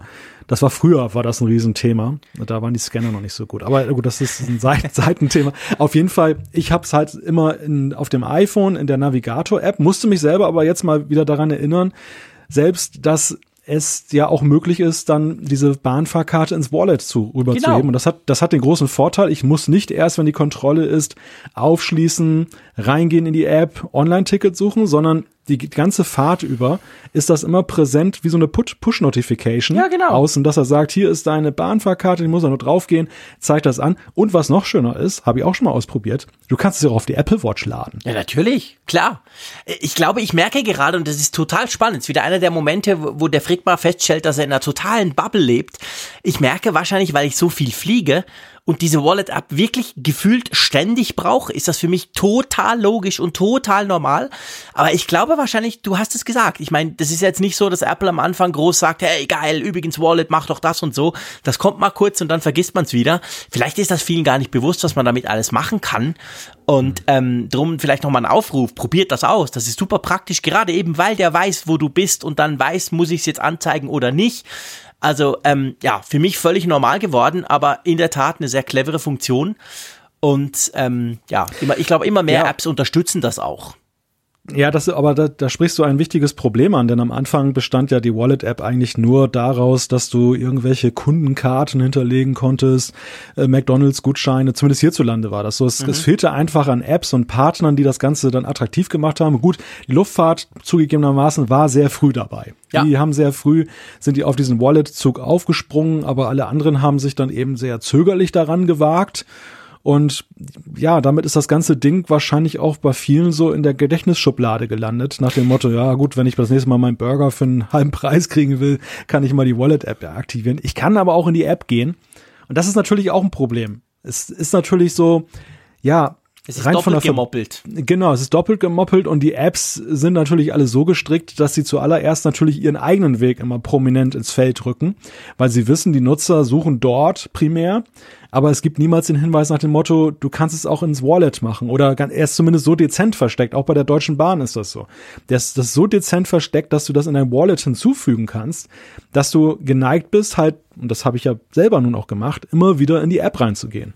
Ja, ja, ja, natürlich, das stimmt schon. Also es ist, äh, ja, es ist natürlich, ich meine, es ist natürlich genau der Punkt. Letztendlich, ähm, äh, man muss nicht. Man kann eigentlich alles oder fast all, ja, man kann diese Funktion auch ohne diese Wallet-App machen und dadurch natürlich, wenn du Bahn fährst und, die, und du weißt, du kaufst ein Ticket in der Bahn-App und dann ist es da drin, leuchtet irgendwie jedem ein, der es nicht ausdruckt oder auf Papier haben will und das Wallet ist dann quasi doppelt gemoppelt. Das ist natürlich definitiv so. Ich meine, ich kaufe ja keine Bahntickets, ihr wisst, ich habe ein Generalabonnement, ich sage das nur, weil der Malte den, den Ausdruck immer so cool findet, aber ähm, da, da, da bin ich mir das gar nicht gewöhnt. Bei mir ist wirklich vor allem das Fliegen, aber natürlich, jede, jede Fluggesellschaft hat eine eine eigene App, wo man das Zeug ja drin macht. Ich muss ja erstmal an den Boarding Pass rankommen. Also vielleicht ist das auch so ein bisschen das Problem. Man kommt ja auch ohne aus. Aber es wäre ganz praktisch. Ich glaube, ganz praktisch für dich, lieber Malte, wäre jetzt auch, und das ist jetzt der letzte Punkt zu dieser Kreditkarten-Apple Pay-Geschichte, ähm, man munkelt, dass vielleicht eventuell doch einmal noch die Sparkassen in Deutschland auch Apple Pay bekommen sollten. Habe ich das richtig gesagt als, als äh, branchenfremder Schweizer? Ja, einige Medienberichte waren sogar so überbordend, dass es schon dargestellt wurde, als wäre das jetzt beschlossene Sache. Das ist es augenscheinlich noch nicht, aber es gibt Gespräche zwischen den Banken oder zwischen der, den Sparkassenverband in Deutschland und Apple. Der Sparkassenverband hat das selber eingeräumt auf Nachfrage, dass sie in durchaus vielversprechenden Gesprächen sind. Klammer auf, letztes Jahr haben sie sich ja schon mal verplappert, dass sie ja auch schon in Gesprächen waren und dann haben sie das ja wieder zurückgezogen, Klammer zu. Und naja, es, es scheint aber so zu sein, dass man in Deutschland wohl jetzt auch dann auf dem Trip ist, dann auch das bei den Sparkassen einzuführen. Und das wäre natürlich ein großer Schritt. Das wäre für Apple auch eine ganz große Sache, denn die Sparkassen und Volksbanken sind ja hier in Deutschland sehr präsent am Markt, was die Girokonten angeht. Und mhm. wenn zumindest die Sparkassen schon mal dann einknicken, dann ist es auch nicht mehr weit, bis die Volks- und Raiffeisenbanken, die, der Genossenschaft, die Genossenschaftsverbände da einknicken. So. Und, und dann hätten die einen gewaltigen Marktanteil plötzlich dann mit Apple Pay oder was heißt Marktanteil, aber eine gewaltige Verfügbarkeit dass man es nutzen kann. Mhm. Und am Ende geht's ja, glaube ich, dann vor allem ums, ums Geld. Also was ich so höre, ist halt. Wahrscheinlich. Es, es, es ist keine News, es ist keine News, dass Apple oder das umgekehrt, dass die Banken, aber auch Apple in Gesprächen miteinander sind. Das waren sie wohl die ganze Zeit, mal mehr, mal weniger. Ja. Aber es geht am Ende natürlich vor allem um diesen Anteil, den Apple kassiert. Ich glaube, das ist ein Ding, was man regeln kann. Das größere Problem ist das emotional Empfundene bei den Banken, dass sie natürlich strategisch ein wenig Sorge haben, dass sie nicht mehr Herr der Infrastruktur sind. Ja. Und dass, dass sie da was aus der Hand geben. Wobei ich dazu sage, einerseits, dieser Zug ist halt abgefahren. Ich glaube eben auch. Die, die Technik sitzt nun mal bei den Tech-Konzernen und dazu zähle ich nicht nur Apple, da zähle ich auch dann eben Google Pay dazu und Samsung Pay und was da sonst noch am Markt ist. Die haben nun mal eben gerade die Geräte und äh, sie haben auch die funktionierenden Systeme. Und ja, man muss sich dem Kundenwunsch dann beugen und, und ja. ja. letzten Endes führt da halt kein Weg dran vorbei. Ich glaube, Apple Pay wird in der ganzen Gleichung noch das kleinere Problem sein. Ich glaube, so, so auf lange Sicht ist es natürlich vor allem die Sache mit, mit Android, wo witzigerweise die Banken viel aufgeschlossener sind, weil sie eben die NFC-Schnittstelle selber auch nutzen können. Mhm. Aber ähm, so marktanteilmäßig bei der Verbreitung der Android-Phones ist das ja eher deren Problem und nicht Apple. Ja, natürlich. Absolut. Das ist, ja, Ja, das ist wahr, da hast du natürlich völlig recht. Ja gut, mal gucken. Also harren wir der Dinge, die da kommen. Für dich wäre es sicher ganz praktisch, aber mal gucken, ob das wirklich dann auch entsprechend kommt und wie lange es dauert, bis es dann kommt. Eine andere Frage, die gleich unser nächstes Thema eigentlich so ein bisschen, äh, ich sag mal, einläuten könnte, ist ja, ob Apple im Moment etwas dagegen tun sollte, dass es immer mehr Apps gibt, oder sagen wir mal, dass es sehr viele Apps gibt, die einfach munter ständig Daten an Facebook übertragen. Ja, und Apple guckt da offensichtlich zu, obwohl sie sonst doch immer so wahnsinnig streng sind, wenn es um Apps im App Store geht, oder? Ja, also Facebook kommt, kommt ja zunächst mal aus den negativen Schlagzeilen ja gar nicht mehr heraus. Also das, wir hatten ja vor kurzem diese Geschichte mit der VPN-App, diese Jugendlichen da untergejubelt haben gegen Geld, wo sie deren komplettes Nutzungsverhalten getrackt haben. Jetzt hat sich das gelegt. Jetzt kommt gleich der nächste Skandal, wo sie eigentlich eher indirekt involviert sind, aber natürlich sind sie immer datenhungrig. Und mhm. das, das spielt ja die entscheidende Rolle. Das Wall Street Journal hat halt herausgefunden in Recherchen, dass es eine ganze Reihe von oft genutzten Apps gibt, die sehr sensible, sehr intime Daten an Facebook weitergeben. Dazu mhm. zählt zum Beispiel eine Heartrate-App, die HR Monitor heißt die die eben dann deine Daten über deinen Herzschlag und damit ja auch eventuelle Probleme an Facebook weitergibt. Was ich aber vor allem heftig finde, ist diese, diese Flow-App, die da ähm, auch sehr kommunikativ ist, nämlich bei, bei Frauen den Zyklus dann trackt und ähm, das wohl auch alles munter an Facebook weitergibt. Es ist Horror. Es ist wirklich, es ist schrecklich. Ich könnte mich, ich, ich reg mich gleich wieder auf. Wenn ich den Namen Facebook schon nur höre, nerv ich mich. Ja, es geht um 25 Millionen aktive Nutzer, so die Recherche des Wall Street Journals, alleine bei dieser Flow-App, die, die eben die Ovulation und die, die Periode trackt und das dann eben alles dann Facebook übermittelt. Völlig verrückt. Und ich muss, muss dir sagen, das ist für mich fast noch ein größerer Schocker als diese Geschichte mit der VPN-Sache bei den Jugendlichen, was ja schon schlimm genug war. Aber ja, es, es zeigt halt so diese Dimension, wie die wie solche Datensammelkonzerne wie Facebook halt agieren. Und ich meine, Facebook kann sich da ja auch schwer rausreden. Ich, sie, sie agierten jetzt auch so von wegen, ja, sie hätten gar nicht gewusst und irgendwie wäre es ihnen auch egal und sie würden nichts damit anfangen. Also diese typischen Ausflüchte. Mhm. Aber am Ende ist es ja doch so, sie machen auch nichts proaktiv, um das zu verhindern. Und das ja. ist halt der Punkt. Also selbst wenn Ihnen da jetzt jemand diese Daten auf irgendeine Weise unterjubeln wollte oder die dann nur zwischenspeichert oder so, was ja nun alles so sehr, sehr unwahrscheinlich ist, ja, dann, dann, dann ist es doch trotzdem so, dass so ein Konzern doch, wenn er einen Funken Moral und Verantwortung hätte, doch gerade nach den Skandalen der letzten Zeit dagegen etwas unternehmen würde. Und das tun sie ja augenscheinlich nicht. Zumindest lesen wir halt immer wieder über sowas. Ja. Und das ist halt eine Katastrophe. Also Facebook, ja, mir fehlen die Worte. Ja, es ist wirklich, also man könnte, wir könnten jetzt hier zwei Stunden über Facebook uns ärgern, aber ich glaube, das bringt nichts. Das, das, das dreht diesen, diesen Podcast dann ganz ins Negative. Eine schreckliche Firma mit ganz furchtbarem Geschäftsgebaren, die natürlich klar auf der einen Seite von uns, unserer aller, sag ich mal, Profilierungs- und ähm, Datenherausgabesucht auch angetrieben wurde ursprünglich, aber die natürlich das Vertrauen, das man in so einer Firma letztendlich geben muss, wenn man da irgendwas postet, schamlos ausnutzt und das ja nicht erst seit gestern und heute. Also das ist ja eigentlich das Schlimme. Es ist ja schon seit Jahren so, ein Skandal jagt den nächsten, aber irgendwie hat das bisher noch keine Folgen. Jetzt stellt sich halt schon die Frage, meinst du, Apple wird da jetzt durchgreifen? Weil es ist ja jetzt doch auch, ich sag mal, medial aufgegriffen worden und so. Also ähm, meinst du, da passiert was oder? Pff? Ich könnte mir das schon vorstellen, denn das, das Thema Datenschutz hat sich Apple ja in letzter Zeit sehr stark auf die Fahnen geschrieben. Mhm. Und ähm, ich weiß seit heute auch, ich hatte heute auch einen Termin bei, bei Apple hier. Ähm, da ging es dann unter anderem um Apps für Kinder im App Store, für die dann ein besonderes Review gilt. Also da ist es dann so, dass diese Apps nicht nur diese einfache, diesen einfachen Check durchlaufen, sondern doppelt gecheckt werden.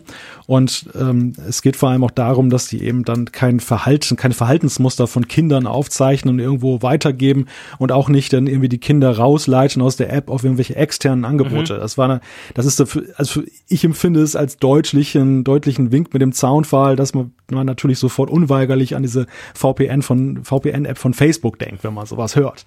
Und, ja, ja, genau, ähm, ja, genau. Ich, und wenn ich das so höre und andererseits eben sehe, was Apple da so macht mit dem Thema Datenschutz, dann könnte ich mir gut vorstellen, dass sie auch da härter durchgreifen. In dem Falle ist es ja sogar noch einfacher für sie als bei dieser VPN-Affäre, wo sie ja Facebook dann kurzerhand das Enterprise-Zertifikat gesperrt haben und die ganze genau. Firma dann da irgendwie kaum noch dann äh, aktionsfähig war dann für ein, einen gewissen Zeitraum. Hier ist es ja so, dass ja Dritt-App-Anbieter betroffen wären und da kann Apple natürlich sehr viel effektiver noch Druck auf, ausüben, ohne dass es gleich zum Riesenskandal wird. Mhm. Und da, das werden sie sicherlich tun. Also ich, ich glaube schon, dass da hinter den Kulissen Kulissen vielleicht schon eine Kommunikation läuft, vielleicht auch bald eine Eskalationsstufe gezündet wird. Denn solche Geschichten, die fallen natürlich auch auf Apple zurück. Apple ja, hat ja nochmal eben einen hohen Qualitätsstandard, den sie an den App Store dann eben setzen und wo sie auch sagen, da unterscheiden wir uns zum Beispiel von Google Play oder anderen Mitspielern. Da müssen sie einfach durchgreifen. Ja, definitiv. Also ich, ich, alles andere könnte ich mir effektiv wirklich nicht vorstellen. Warten wir es mal ab. Ähm, unter Umständen noch etwas länger warten muss man, wenn man ein iPhone möchte mit 5G. Und ich meine, ich gebe gerne zu, dass ich in den letzten vier Tagen eigentlich nur etwas überall, bei jedem Stand, überall ständig war es das Thema Nummer eins in Barcelona Mobile World Congress.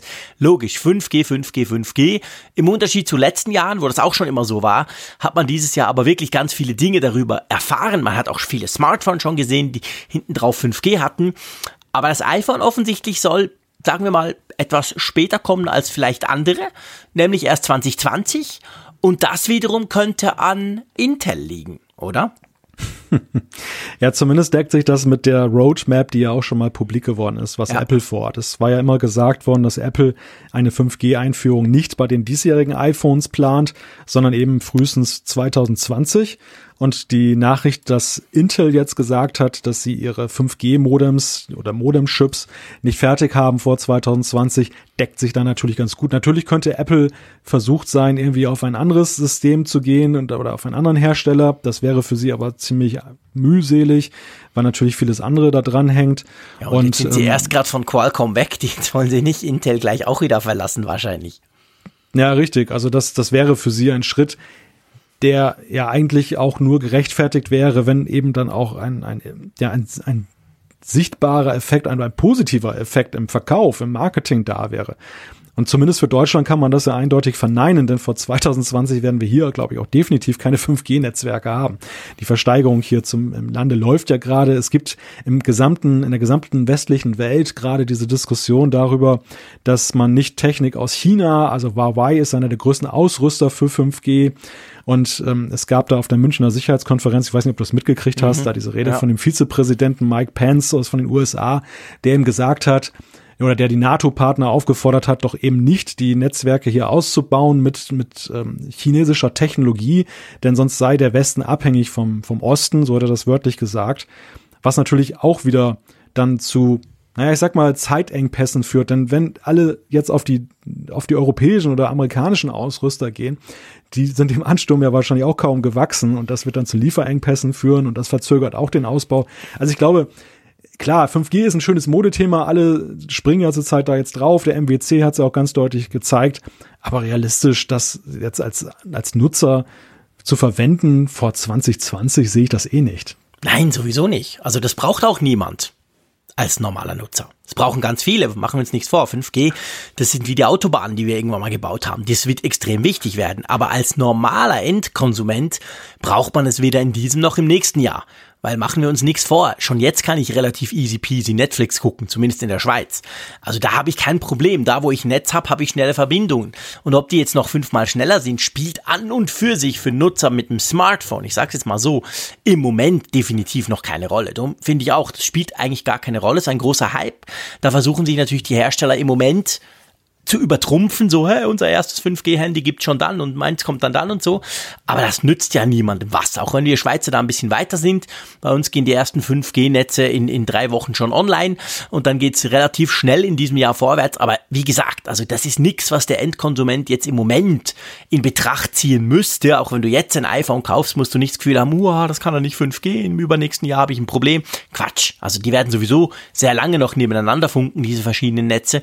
Und da vergibst du dir eigentlich nichts. Also da bin ich definitiv ganz deiner Meinung. Das andere vielleicht nur ganz kurz. Wir wollen dieses Fass, äh, weil es sehr viel Politik drin hat, natürlich nicht unbedingt aufmachen mit Huawei und anderen. Aber ich meine, da geht es natürlich vor allem primär auch um knallharte Wirtschaftsinteressen. Machen wir uns nichts vor. Weil 4G haben auch schon die Chinesen gebaut, by the way. Also diese ganze Diskussion, böse Spione und Killswitch und ich schalte dann ab und so, das ist totaler Quatsch. Das ist einfach Politik. Weil, weil die Chinesen sind schon seit Jahren sehr, sehr, sehr gut da drin in diesem Geschäft. Auch sehr weit, by the way. Die sind gerade bei 5G, sind sie führend, was die Entwicklung anbelangt. Also nicht nur, dass sie schneller sind und sagen können, ja, hier ist meine 5G-Antenne, kannst du von mir kaufen, go, sondern sie sind auch sehr, sehr weit, was Geschwindigkeiten etc. angeht. Also das kommt ja letztendlich, ich meine, die ersten kommerziellen 5G-Netze gibt's ja in Südkorea schon. Also die sind, was das anbelangt, generell weiter. Aber also ich glaube, da darf man nicht, man sollte da aufpassen. Es ist im Moment natürlich so ein Trend und der Wirtschaftskrieg, der Handelskrieg zwischen den USA und China ist in vollem Gange. Da ist das ein ganz wichtiges Thema, aber man sollte das nicht noch und dann noch ein bisschen Spione rein und dann den Becher groß schütteln und dann haben wir den großen Skandal. Da halte ich nicht allzu viel davon, ehrlich gesagt. Nein, verstehe mich nicht falsch. Also ich habe das jetzt auch nur als Berichterstatter ja, ja, gegeben. Ich, ich bin auch ganz und gar nicht für diese, diese feindselige Politik, die dahinter steckt. Also mal unabhängig von der Frage, ob das jetzt, ob da was dran ist oder nicht. Aber ich habe momentan das Gefühl, dass in der Welt sich da wieder neue Fronten auftun ja, und ein, ein so. Gegeneinander herbeiprovoziert wird. Also wo auch gar nicht erst versucht wird, es dann eben auch mal diplomatisch und, und friedlich zu regeln. Deshalb finde ich auch diese, diesen Kommunikationskrieg, nenne ich es jetzt mal, mhm. finde ich äußerst bedenklich. Das, denn gerade dieses wirtschaftliche Zusammenarbeiten hat ja auch sehr viel zum, zum Frieden beigetragen, der auf der Welt in großen Teilen herrschte. Und der wird damit eben auch in Frage gestellt. Und es ist natürlich so, dass die, die chinesischen Ausrüster waren natürlich auch deshalb sehr willkommen in den letzten Jahren und Jahrzehnten, weil dieser sprunghafte Ausbau der Infrastruktur, guckt immer an, wie schnell der Mobilfunk ausgebaut wurde, wie viele Standards da in verschiedenen, in kürzester Zeit gekommen und dann ausgerüstet wurden. Das, das, all das war natürlich auch nur möglich mit einer entsprechenden Quantität, die dann auch geliefert wurde an Ausrüstung, Know-how mhm. und so weiter. Und da waren die Chinesen natürlich wirklich sehr fleißig und es ist in der Tat so. Die wollen ja, die, die, die kommen ja nicht neu in den Markt, sondern die wollen die vorhandene Infrastruktur, die sie hier schon hingestellt haben, würden sie gerne natürlich jetzt durch bessere Systeme ersetzen oder ausbauen. Mhm. Und da ist in der Tat, spielen natürlich dann auch, auch glaube ich, auch eben wirtschaftliche Interessen im Westen eine große Rolle, die das unterbinden wollen. Und ja, um nochmal zum eigentlichen Punkt zurückzukommen, wenn, wenn der Endnutzer da wenn du nach dem Endnutzer gehst, LTE ist eine feine Sache, reicht für viele Anwendungen heute vollkommen aus, wenn die Leute es denn überall hätten. Aber sie haben es ja noch nicht mal überall. Vielerorts, zumindest hierzulande, ist es so, dann sind sie doch im UMTS-Netz oder gar im Edge-Netz oder auf Bahnstrecken manchmal auch im gar kein Netz. Und das ist das, was weh tut. ja, ja, genau, genau. Das ist genau der Punkt. Also da spielt's, wenn du dich keinen Empfang hast und sowieso kein Netz, ist dir eigentlich völlig wurscht, was für ein Netz da funken würde, wenn du sowieso nicht kannst. Und ich glaube, das ist ja ein Problem, das ich sage jetzt mal bei euch wahrscheinlich teilweise noch viel akuter ist, als welche Technologie da jetzt genutzt wird, oder?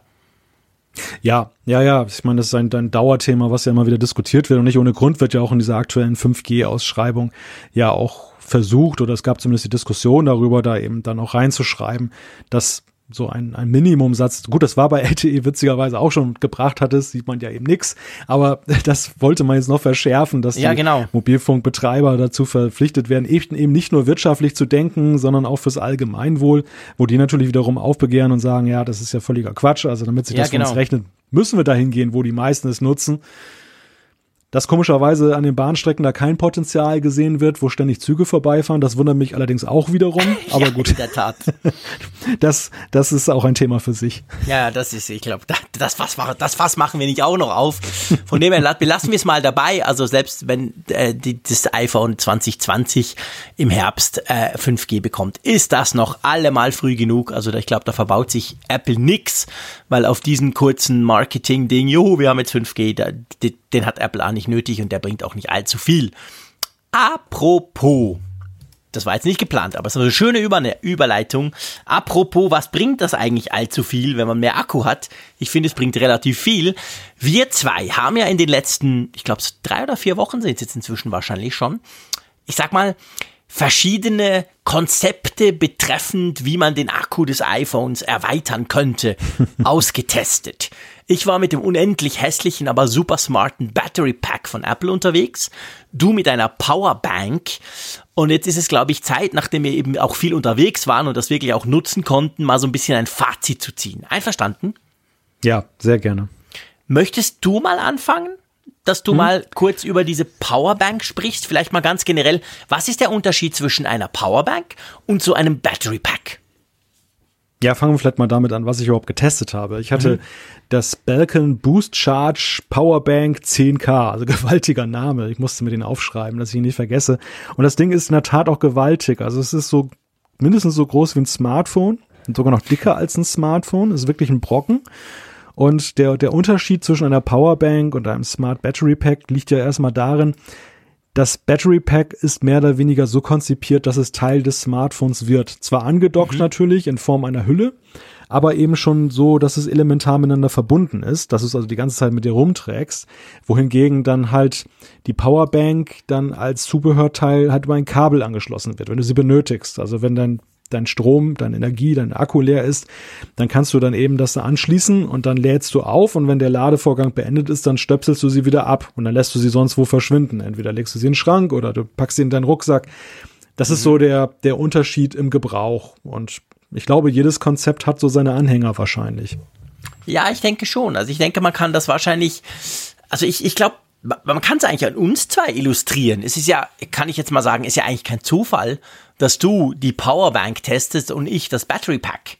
Weil ich behaupte mal, du bist ja der Akkuflüsterer. Du kommst ja immer durch den Tag mit deinem iPhone, während es bei mir immer relativ schnell schon platt ist.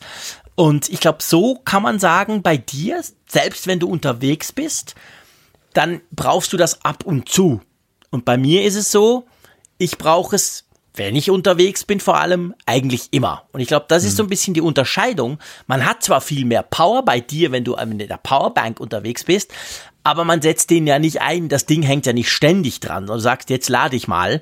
Und das Smart Battery Pack oder überhaupt generell jedes Battery Pack hängt natürlich am iPhone dran und verfügt halt so lange oder gibt so lange Energie, wie selber quasi drin ist. Also ich glaube, das ist ein großer Unterschied. Ja, na, da hast du eigentlich sehr schön beschrieben, wo, wo dann auch die, die typischen Nutzungsszenarien liegen und wo dann eben der Unterschied ist. Bei mir ist es tatsächlich so, dass ich sehr selten eigentlich diese Energie brauche.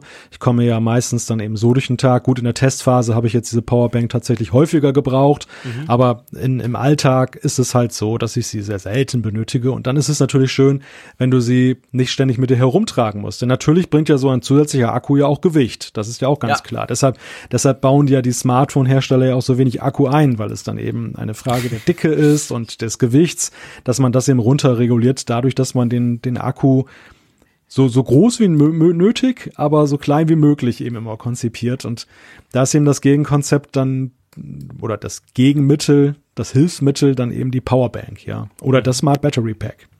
Wie warst du jetzt zufrieden, so was die Leistungsausbeute anbelangt von deinem Teil?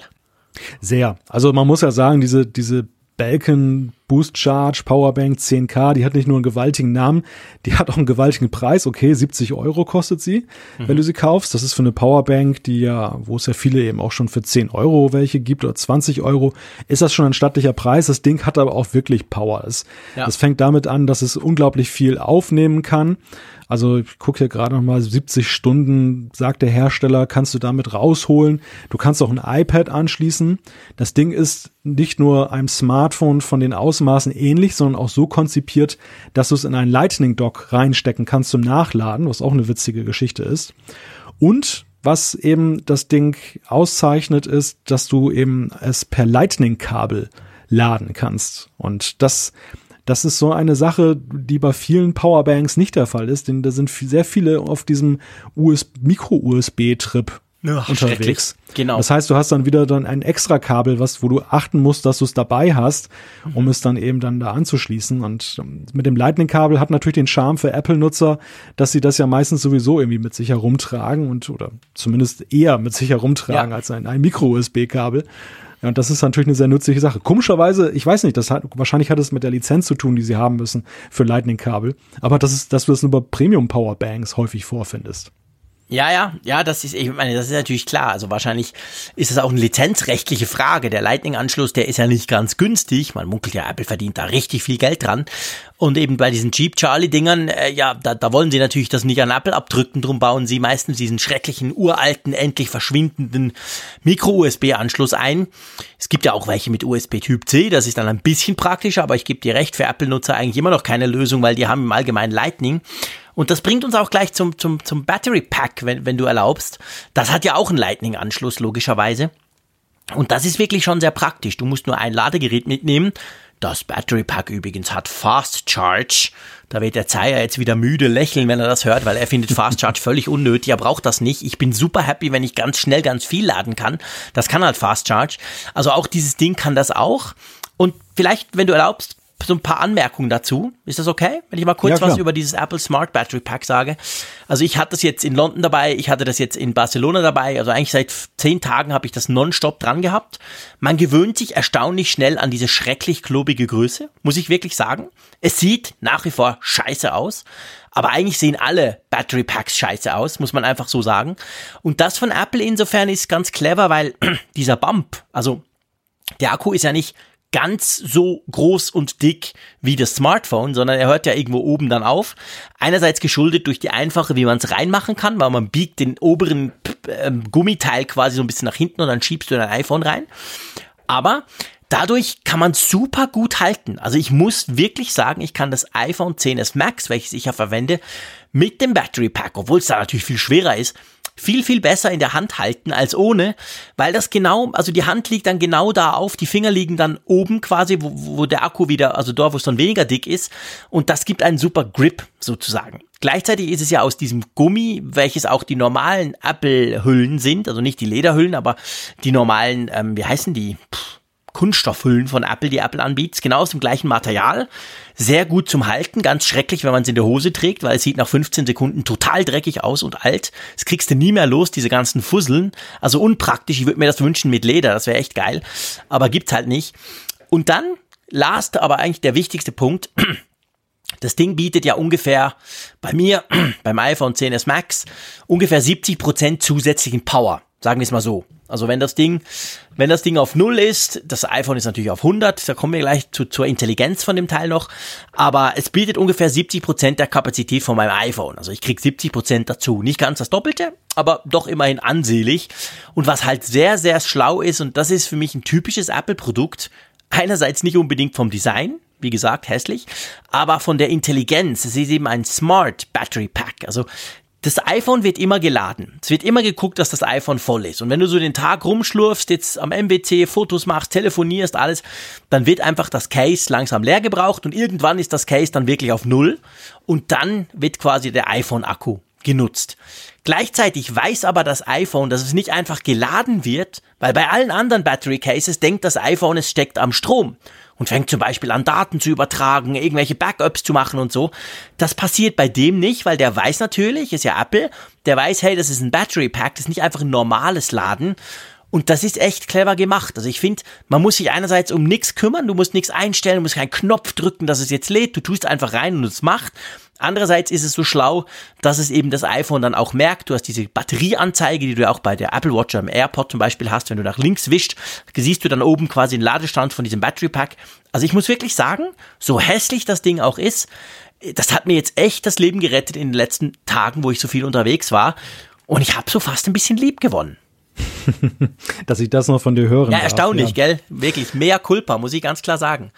Ja, ja, aber du sprichst da einen wichtigen Punkt an und das unterscheidet eben auch das Battery Pack dann eben von diesen Powerbanks. Denn hier ist es dann so bei der Powerbank, die hat dann vier Leuchtdioden da an dem an dem Gehäusekörper dran. Du kannst auf den Knopf drücken und kannst dann halt sehen, wo steht sie, also wie viel Restkapazität hat sie. Das ist natürlich ganz praktisch, aber es ist natürlich nicht so wunderschön integriert wie eben beim Smart Battery Pack, wo du es dann tatsächlich dann im System angezeigt bekommst. Mhm. Und das ist, ja gut, ich meine, das ist ein Komfortproblem in Anführungszeichen. Ja, logisch. Also ist, ist nicht wirklich so ein, so ein Ding, was jetzt dann ein Showstopper ist. Was ich noch ganz praktisch und gut finde, ist, und das ist auch noch so ein Punkt, der, glaube ich, teure von, von günstigen Powerbanks Tanks manchmal unterscheidet. Der Hersteller wirbt damit, dass er ein gutes Temperaturmanagement hat. Also wenn er feststellt, dass irgendwie das Ding überhitzt oder so. Und ich habe tatsächlich mal in der Nachbarschaft gesehen, wie bei jemand da die Powerbank in Flammen aufgegangen ist und dann brannte sein Auto aus da hat diese Balkan äh, wirbt halt dann Balkan Powerbank wirbt halt damit, dass das dann ein ein Management ist, das dann rechtzeitig abschaltet, wenn die sich erhitzt und das finde ich halt auch eine ganz gute Sache, gerade bei so einem Power Ding, was so unglaublich viel Kapazität drin hat. Das also es geht da um 10.000 Milliampere Stunden. Mhm, Finde ich nicht schlecht. Also ja, super ist eine Gefühlssache jetzt wahrscheinlich auch, denn rein statistisch gesehen ist es ja nun nicht so, dass jeden Tag da hunderte von Powerbanks brennen irgendwo. Aber naja, wenn man, wenn man halt so ein Ding haben möchte und man ist sicherheitsbewusst, ist es ja schön. Ja, sicher ist sicher, definitiv, klar. Ich finde das schon, das, das sollte man nicht unterschätzen. Das ist natürlich ganz wichtig, dass man eben vielleicht gerade bei so Akku und gerade bei so viel Akku, wir alle erinnern uns ans Galaxy Note 7, das ja mal gebrannt hat, dieser weltweite Skandal von diesem Samsung-Smartphone, das äh, vor ein paar Jahren in, in Flammen aufging. Also da ist schon wichtig, bei, bei, bei Akkus und bei viel Akku natürlich umso mehr, da ist halt extrem viel Energie im wahrsten Sinne des Wortes drin. Von dem her empfehle ich eben auch niemandem irgend so bei AliExpress was zu kaufen für, für, für, für 5 Euro ins Gefühl haben, hey geil, ich habe eine geile Powerbank. Die kann dann eben dein Auto abfackeln, wenn es drum geht. Und da ist natürlich Belking definitiv ein anderer Hersteller. Also, ähm, wirst du das weiterhin nutzen, das Teil? Ja, ja, ich denke schon. Also, wie gesagt, ich brauche es selten, aber wenn ich hier immer auf Reisen bin oder ich hatte jetzt auch ein Seminar zuletzt in Berlin, wo wir eben dann auch das Smartphone als Kamera eingesetzt haben, eine sehr energieaufwendige Geschichte. Und mhm. da war das natürlich wirklich Gold wert, dass du eben dann unterwegs auch dann im Dreheinsatz sozusagen dann aufladen kannst. Dann da hast du dann wirklich nicht die Gelegenheit, eine Steckdose mal zu suchen und dann ist so eine Powerbank natürlich Gold wert. Ich weiß, die Diskussion ist natürlich die, am liebsten hätten die Leute natürlich dann, dass die Akkus dann besser werden Klar, oder gar kein Ladebedarf mehr ist und nicht größer, genau. Aber solange das eben so ist, wie es ist, sind diese Powerbanks natürlich schon ein, ein praktisches Utility. Ich habe mir übrigens am Mobile World Kongress, wenn wir gerade von Batterie sprechen, das Energy äh, Energizer Handy angeguckt. Das ging ja durch alle, durch alle Medien. Oh ja. Oh 18.000 ja. Milliampere-Stunden, wenn man will. Aber ja, Erstaunlich, wer hätte das gedacht? Das Ding ist genauso groß wie eine riesen Monster Powerbank und dann klebst du vorne noch ein Smartphone drauf. Und das ist genau das. Also, es war ja ein riesen Hype im Vorfeld schon. Hey, Energizer macht das Handy, das drei Wochen lang hält. Haben sie tatsächlich gebaut. Aber sowas will niemand in der Tasche tragen. Also, das ist genau, man kann halt einfach im Moment leider noch nicht zaubern bei der Akkutechnologie. Und entweder ist das Teil riesig und schwer und hässlich oder ähm, du lädst halt einmal am Tag. Also das ist im Moment so ein bisschen das Dilemma und drum, ja. ich musste so ein bisschen lachen über diesen, diesen Wahnsinnshype, den die mal kurz gehabt haben, gerade im Vorfeld vom MWC. Und dann guckst du dir das an und denkst so, ja, aber was habt ihr denn erwartet? Klar, nimm eine Powerbank, kleb ein Handy drauf, das Ding ist unglaublich nicht nutzbar groß und dann hast du das. Also eben, da hat leider auch niemand gezaubert. Also von dem her, das Ding ist unbrauchbar, weil riesig und schwer. Ja, es war schon fast eine Parodie, fand ich. Ja, also das, ja, Ding, genau. das Ding sieht ja aus wie ein Klinkerstein. Es sieht nicht aus wie echt. Genau, aber ja. es gibt's. Man kann das dort, man kann das dort, man kann es fast nicht hochheben, weil es so schwer ist, aber man kann das, man sieht das dort. Also die haben das tatsächlich gebaut und, und vermarkten das auch und so, aber ja, es ist halt nicht der Durchbruch in der Akkutechnologie, muss man ganz klar sagen.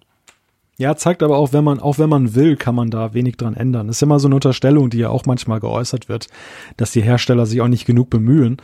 Mhm. Aber Energizer hat es ja nun darauf angelegt, da eben das zu verbessern und dann ist sowas dabei herausgekommen.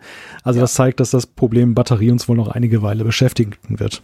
Ja, definitiv. Also das, das ist völlig klar, dass das wird leider nichts mit, also äh, hoffentlich schon mal später, aber im Moment wird es noch nichts mit dieser super Batterie beziehungsweise mit der Akkulaufzeit, die unsere Nokia Smartphones Anfang der 2000er Jahre hatten, beziehungsweise unsere Handys, es waren ja nicht unbedingt Smartphones.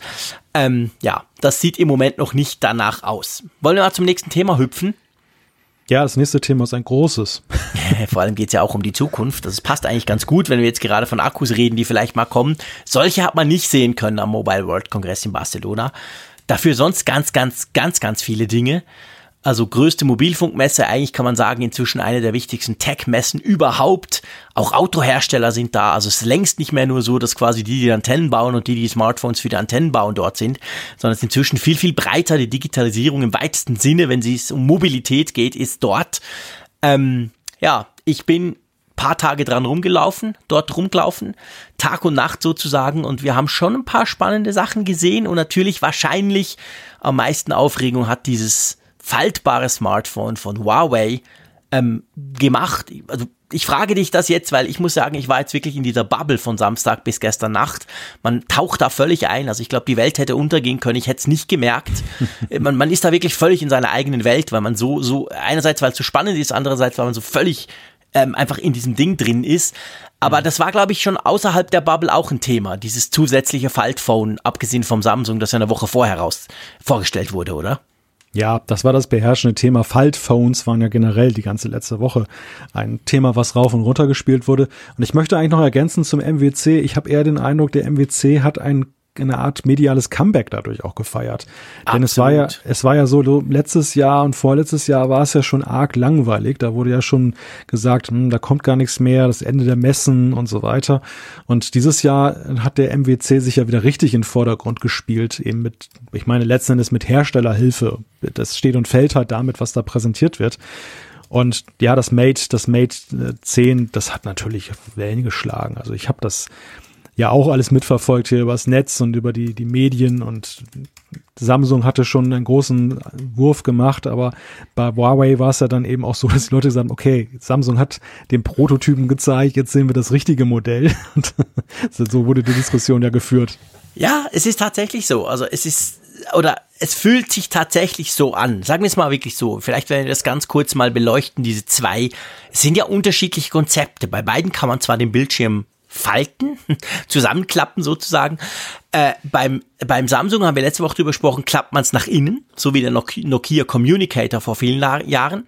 Und beim Huawei Mate X oder 10 klappst du es halt nach außen.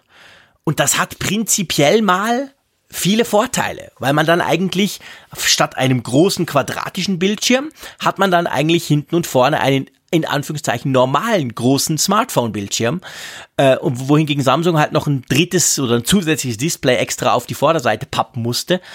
Ähm, das Spannende war ja, und so kam es mir vor, das Spannende war ja halt auch, und das war wie bei Samsung, Samsung hat ja das damals, damals, meine Güte, es war genau vor einer Woche, am Mittwoch haben sie es vorgestellt, aber es kommt mir schon vor, wie wenn es ewig her wäre. Die haben ja das vorgestellt und niemandem gezeigt. Niemand durfte es anfassen, niemand konnte es sehen. Man hat es jetzt am MWC in einer Glasbox fotografieren dürfen, das Teil von Samsung. Bei Huawei war es noch schlimmer, die haben das gezeigt, die haben das vorgestellt und dann, zumindest am Anfang, durfte das auch niemand in die Finger nehmen und sehen und irgendwie etwas, ja, halt mal ausprobieren, sondern das, das hieß wirklich so, hey, guck hier, unser geiles Phone kommt irgendwann im Sommer zu einem Wahnsinnspreis, aber wann es genau kommt, weiß man nicht. Und sonst gar nicht. So war halt so ein bisschen der Hype, ja, ja, ist das nur ist das nur eine Demo? Ist das nur so ein Chinesentrick, so ein Taschenspielertrick? Hey, wir haben das bessere Phone, aber es funktioniert auch überhaupt nicht, aber pff, wir stellen es mal vor. Das wusste man halt nicht so recht. Und erst im Lauf von, vom MWC dann ist dann so langsam, kam dann halt raus, es ist erstaunlich serientauglich oder es ist viel besser, als man das am Anfang dachte, weil man am Anfang wirklich mehr so dachte, ja gut, die stellen mal was vor, aber das ist noch fernab von brauchbar. Ja, also ich möchte dir einerseits widersprechen und einerseits zu beipflichten. beipflichten möchte ich dir eigentlich in der Beziehung, dass das Samsung Phone ja wirklich wie ein Prototyp aussieht. Also letzte Woche hatten wir uns ja schon ein bisschen kritisch darüber geäußert. Ich finde dieses Außendisplay, das, das ist absolut oldschool. Dieses Communicator Design sagt mir überhaupt nicht zu. Und jetzt natürlich im Vergleich mit dem Huawei Gerät äh, fällt das bei mir völlig durch. Also das, mhm. das ist jetzt schon in meinem Hinterkopf völlig gelandet. Gleichzeitig kann ich aber auch wiederum nachvollziehen, warum Samsung diesen Weg gegangen ist. Also ich glaube, dass klar, das Konzept von Huawei mit diesem nach außen klappbaren Gerät ist erstmal irgendwie wirkt einleuchtender, richtiger, besser. Ja. Weil natürlich das da auch dazu führt, erstmal hast du nur einen Bildschirm statt zweier. Das ist ja schon mal viel wert. Also das vereinfacht ja auch die Sache für den Hersteller. Und ähm, dass das Außendisplay, also auch eingeklappt, ist größer als das jetzt zum Beispiel bei Samsung. Auf der anderen Seite hast du ein Problem, dahingehend, dass du eben noch einen Handgriff mehr hast. Und zwar für alle Leute, die eine Hülle wollen und so ein 2300 Euro Gerät möchte man vermutlich in eine Hülle Empfiehlt stecken. sich, ja, definitiv. da, da ist es natürlich so, wenn du das nutzen möchtest, erst musst du es aus der Hülle rausholen, dann musst du es womöglich aufklappen und so diese ganze schöne Einfachheit der Smartphone-Welt, die, die entfällt. Und das Samsung-Gerät hat zumindest dahingehend den Charme, du kannst da so eine klassische Backcover-Geschichte drauf machen und du hast dann eben das Display dann halt, das Außendisplay always on. Also der, der zusätzliche Arbeitsschritt des Aufklappens reduziert sich tatsächlich auf dieses Umswitchen auf den Tablet-Modus. Ja. Das finde ich, also insofern kann ich die, die Idee der Ingenieure verstehen, die Umsetzung ist grauselig. ja, die Umsetzung ist, es ist immer erstaunlich. Also der Raphael und ich hatten es ja dann in der Hand. Wir haben dann tatsächlich den, den Huawei-Boss getroffen an einem Event. Relativ überraschend, der war da nicht unbedingt angekündigt. Und das, das ist ein total lockerer Typ, der wahnsinnig Freude hat an seinem Smartphone. Der hat uns das dann nach kurzem Gespräch in die Hand gedrückt und wir durften da ein bisschen damit rumspielen. Übrigens umlagert von Fotografen und anderen, die uns da quasi beobachtet haben. Ähm, das Erstaunliche ist, dass es eigentlich relativ schon sehr ausgereift daherkommt, was die Qualität anbelangt. Also der Klappmechanismus, der Bildschirm auch. Vor allem aber, und das ist für mich die größte Überraschung, weil Huawei nicht unbedingt dafür bekannt ist, die Software. Das funktioniert. Das klappt wirklich hin und her. Der checkt das, oh, jetzt ist groß und jetzt ist klein und jetzt ist hier und jetzt ist da. Also das, das funktioniert in der Tat schon. Die Frage, die sich natürlich stellt, ist die Frage, die haben wir letzte Woche schon, schon diskutiert, die kann noch niemand beantworten. Was passiert, wenn ich das 50 Mal pro Stunde auf und zu klappe? Wie sieht das Ding nach zwei Jahren aus? Und mhm. dann, und das ist ja lustig, Samsung hat dann angefangen zu argumentieren, als man sie dann darauf angesprochen hat, nachdem Huawei das vorgestellt hatte, ja, warum macht ihr das denn innen? Ist doch total unpraktisch. Dann haben sie gesagt, ja, guck, das ist natürlich, um das auch zu schützen, weil diese klappbaren Displays sind ja nicht aus Glas. Glas kannst du nicht klappen. Und das heißt, die sind so aus einer Plastiklegierungsschicht und die sind viel, viel weicher als die Smartphone-Displays, die wir uns gewöhnt sind mit Gorilla Glas irgendwas. Und das ist natürlich auch viel, viel anfälliger auf Kratzer oder aber auch wenn es runterfällt. Es zerbricht zwar nicht, weil es Plastik, aber es gibt dann vielleicht eine Beule rein oder einen Kratzer und so. Und Samsung argumentiert jetzt, klar kann man sagen, ja, müssen sie ja, die müssen irgendwie reagieren, nachdem ihnen Huawei die, die Show gestohlen hat, aber sie sagen halt, es sei quasi sicherer, wenn man es zuklappt, dann ist es schön geschützt, wohingegen Huawei das Zeug halt offen liegen hat. Wie das dann in der Praxis aussieht, pff, das müssen wir testen. Ja, klar, das ist eine, eine Frage des Testens, aber auf der anderen Seite schon auch grundsätzliche Überlegungen. Die Diskussion, die am Netz auch sehr engagiert geführt wurde, war, ja, wir haben diesen Wow-Effekt jetzt. Also alle lechzen ja jetzt nach Neuigkeiten. Die Smartphone-Branche war ja eben auch in den letzten Jahren immer ruhiger geworden. Es gab mhm. nicht mehr so diese ganz großen Innovationen. Und jetzt hat man uns, jetzt hat man dem Hungrigen quasi ein großes, saftiges Stück Fleisch geworfen, mhm. das dann sofort verzehrt wurde. Aber die Frage ist, was bleibt? Ist das irgendwie was von Nachhaltigkeit oder ist es nur momentaner Effekt?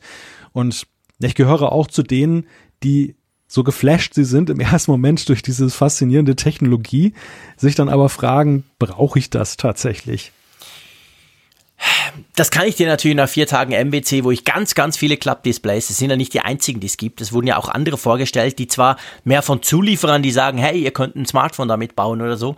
Ähm, ist das natürlich schwierig zu beantworten, weil da zuerst mal der Wow-Effekt überwiegt, weil man wirklich, man, man ist wirklich beeindruckt technologisch und das war man bei Smartphones schon sehr lange nicht mehr. Gleichzeitig muss ich schon auch sagen, also am MBC war die Meinung eigentlich relativ klar, egal wen du gefragt hast, haben eigentlich alle gesagt, ja, das ist das nächste Ding. Wir werden in ein paar Jahren alle klappbare Smartphones haben. Jetzt klar, der MBC ist dafür da, um die Zukunft zu zeigen und man muss ja von der Zukunft überzeugt sein, sonst kommt sie ja nicht. Aber auf der anderen Seite, ich meine, ich erinnere nur mal dran, ohne jetzt hier gleich polemisch werden zu wollen, ich erinnere an die Reaktion, als das erste iPhone rauskam. Wie viele, ja. und das war die überwältigende Mehrheit der Leute, die gesagt haben, so ein Quatsch, keine Tasten, so ein komischer Riesenscreen braucht kein Mensch.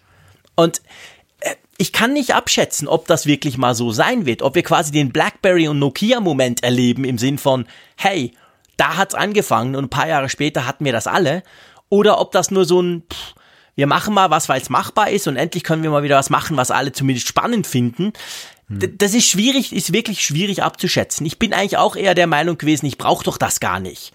Andererseits, wenn die das schaffen, das schon jetzt so klein zu bauen und dann in zwei, drei Jahren ist es wahrscheinlich so groß wie mein iPhone jetzt und ich kann wählen zwischen Big Screen und kleinem Screen. Hey, warum nicht? Also weißt du, die sind schon erstaunlich weit, das muss man wirklich sagen. Die Dinger sind super dünn und die funktionieren. Also hm. gib denen noch ein paar Jahre Zeit und dann, also ich, ich habe ja gesagt, habe ich letztes Mal gesagt, also wenn ich kann, wenn ich das in klein haben darf und quasi so auf Hokuspokus Großscreen, dann nehme ich das auf jeden Fall. Und dann kostet es aber dann auch nicht mehr zweieinhalbtausend Euro, sondern irgendwann kommt das dann in Regionen, wo jetzt die iPhones liegen. Also von dem her gesehen, ich sag mal, ich bin da ganz offen. Ja, also ich, diese, dieses iPhone-Argument ist ja ein, ein oft bemühtes und es ist ja auch richtig, dass ähm, das iPhone am Anfang völlig unterschätzt wurde, auch von Mitbewerbern, wie zum Beispiel Microsoft damals. Umgekehrt findest du natürlich aber auch viele Beispiele, die gehypt wurden und am Ende ist da nichts bei herausgekommen und da war die Skepsis am, am, Anfang auch berechtigt. Also ich glaube, da findest du in der Technologie viele Beispiele für. Es ist ja häufig so, dass auf fremdartige Sachen im ersten Moment erstmal ablehnend reagiert wird, dass gesagt wird, das hat keine mhm. Chance. Mhm. Es war technologisch beeindruckend, aber chancenlos und alle, die das glauben, werden am Ende Lügen gestraft.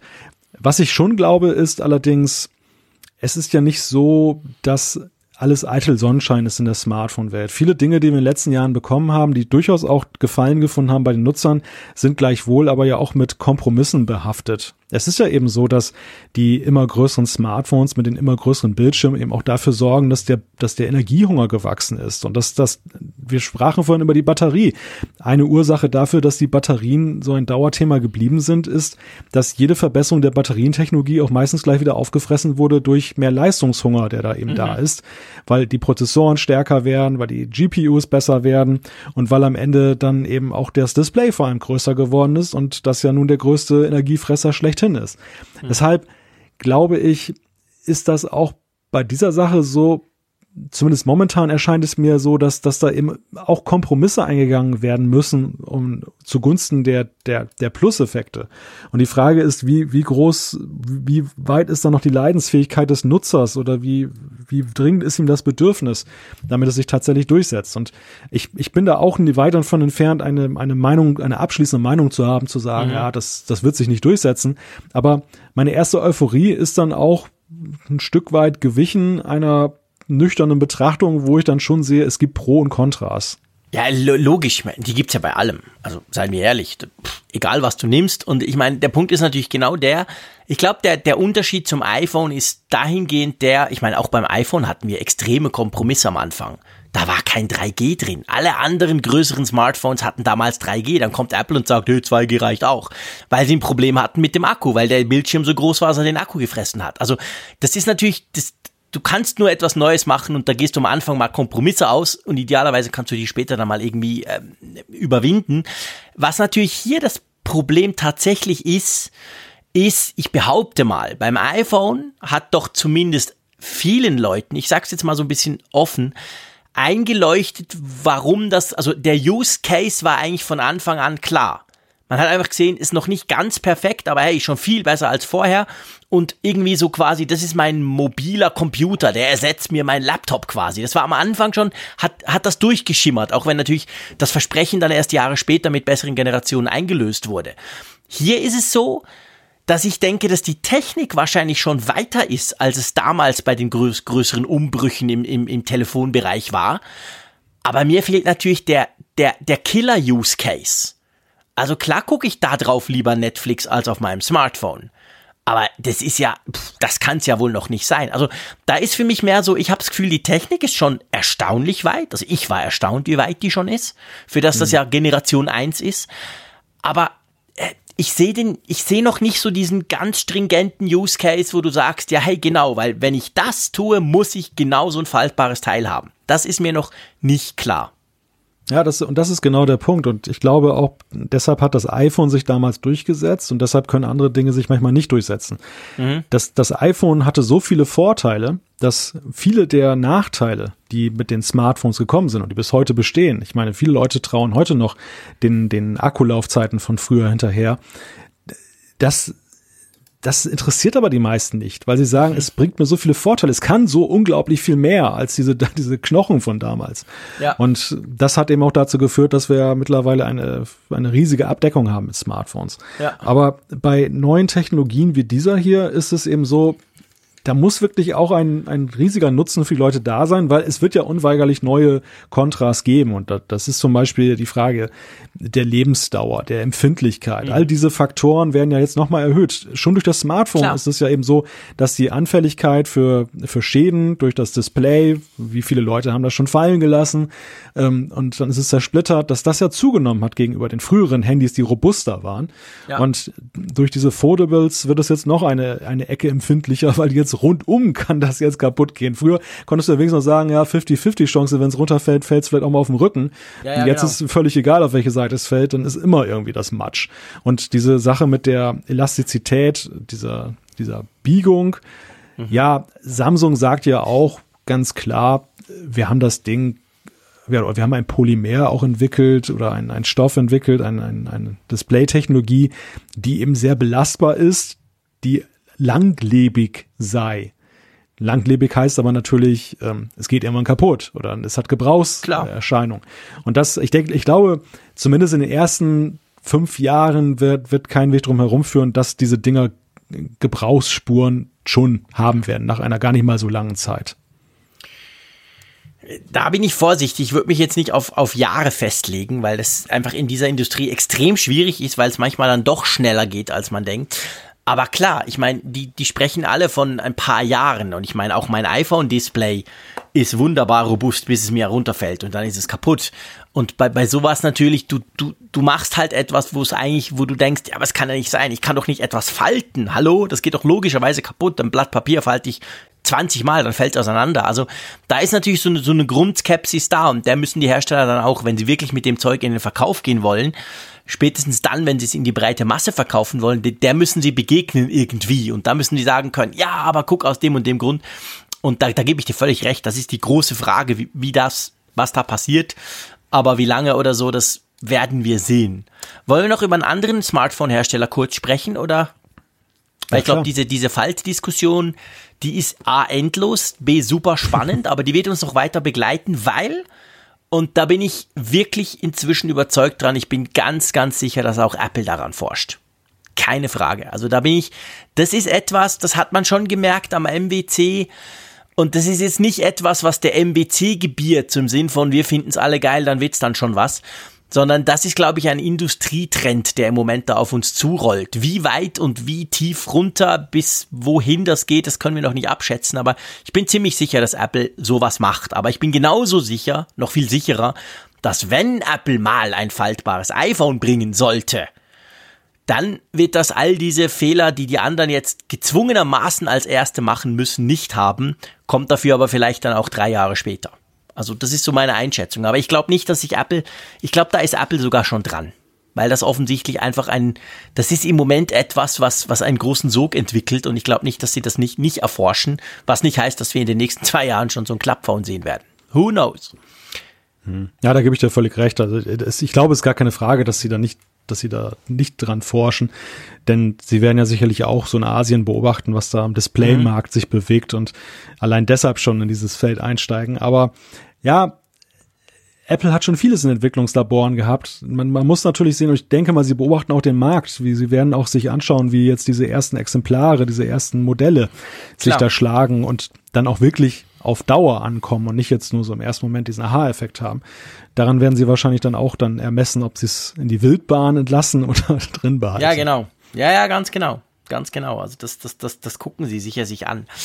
Ähm, und zwar Nokia Ihr wisst, die sind ja quasi wie der Phönix aus der Asche wieder, wieder auferstanden vor zwei Jahren. Ähm, machen ja eigentlich so Midrange bis günstige Smartphones, bis hin sogar runter zu, zu quasi Features, Feature Phones, also nicht Smartphones, die dann irgendwie 30 Dollar kosten oder so. Und die haben ein, ein Nokia 9 Smartphone vorgestellt, also eigentlich ein Premium-Gerät, auch Premium im Preis. Und das hat, und das war doch zumindest auch insofern die Meldung wert, weil das hat aufhorchen lassen, das hat fünf Kameralinsen. Wir alle wissen, wir haben inzwischen ja, wir gewöhnen uns langsam im, im Android-Lager gewöhnen wir uns jetzt an drei, eine normale, ein Zoom und ein Weitwinkel. Aber Nokia hat fünf verbaut und in meinen Augen damit am Konsumenten vorbei entwickelt.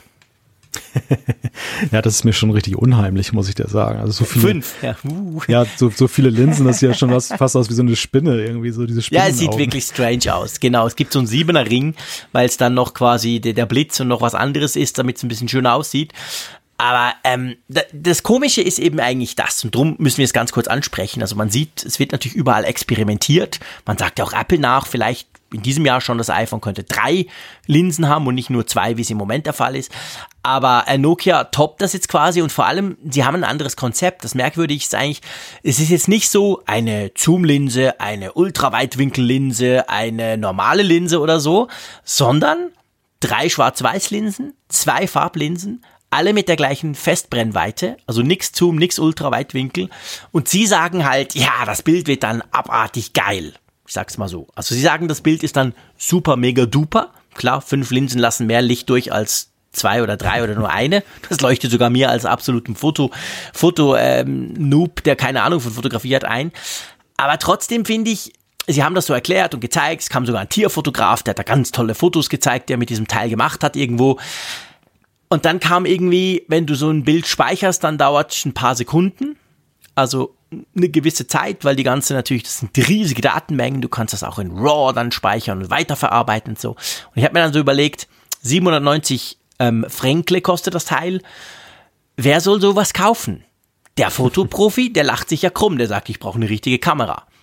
Der geneigte Nutzer, der sagt ja, aber ich will lieber ein bisschen mehr Möglichkeiten. Zoom, Weitwinkel, irgend sowas also das war für mich so, so ein Moment, wo ich dachte, ist sicher spannend, ist sicher Foto, Fotomenschen finden, wow, krass, was man da machen kann, aber es ist eigentlich total unpraktisch. Und darum habe ich mich echt gefragt, warum macht Nokia das und steigt damit quasi ins Premium-Segment ein mit so einer, ja, ich sag mal, sehr speziellen Rolle. Also mich hat das, langer Rede, kurzer Sinn, überhaupt nicht überzeugt, das Teil. Ich sag mal ganz hart, kein Mensch kauft ein schlechtes Smartphone wegen einer guten Kamera. Aber viele kaufen ein gutes Smartphone, wenn es noch eine gute Kamera dazu bietet. Also, was ich damit sagen mhm. will, ist, dass ähm, natürlich die Kamera schon ein, ein Selling Point ist. Das haben wir auch beim iPhone gesehen, dass eben Apple sehr stark auf die Weiterentwicklung der Kamera gesetzt hat, so wie alle Hersteller.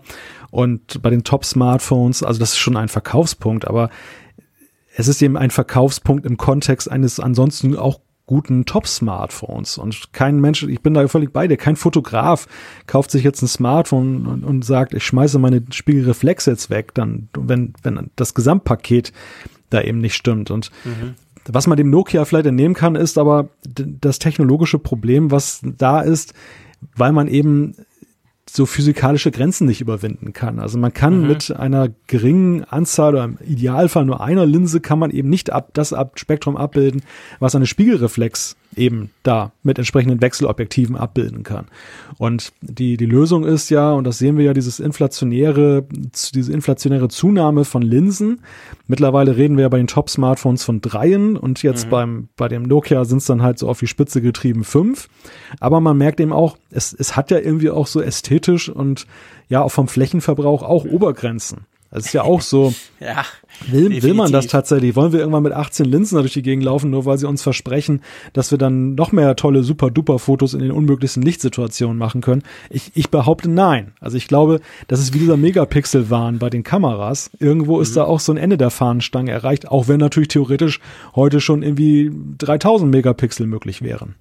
Ja, ja, ja, genau, genau. Also ich glaube, es ist auf jeden Fall eine sehr spezielle Zielgruppe, die Nokia damit versucht anzugehen. Ich meine, das sind keine schlechten Smartphones, verstehen wir uns nicht falsch. Das muss ich sagen. Nokia hat es geschafft, diesen Brand, den ja wirklich fast jeder kennt und den jeder eigentlich positiv annotiert als lange Akkulaufzeit, sehr solide, konntest mit dem Volvo drüber fahren, ging nichts kaputt, alles Bene. Ähm, das haben die geschafft, in die moderne Zeit zu nehmen. Das sind Nokia-Smartphones, die, die, die mit Android One quasi eine Version ganz original Google bieten. Die kriegen auch all diese Updates super schnell. Also wirklich von dem her gesehen, die machen vieles richtig. Aber es ist halt was anderes, ob du ein Smartphone für 450 Franken baust oder jetzt kommst und sagst, dass unseres ist fast doppelt so teuer. Das muss dann auch extrem gut sein. Und da ist so ein bisschen bei mir die Frage. Also Smartphone selber ist super, aber ob die Kamera dann wirklich die, die Käufer überzeugt, ha, schauen wir mal. Aber einfach, ich war, dass ihr nicht das Gefühl habt, wir sprechen nur über biegbare Dinge. Nein, nein, also ich, ich war jetzt auch mit meiner Beurteilung so ein bisschen im Friction-Vokabular gelandet, dass ich schlecht gesagt habe. Das ist einfach vom Preis-Leistungs-Verhältnis her.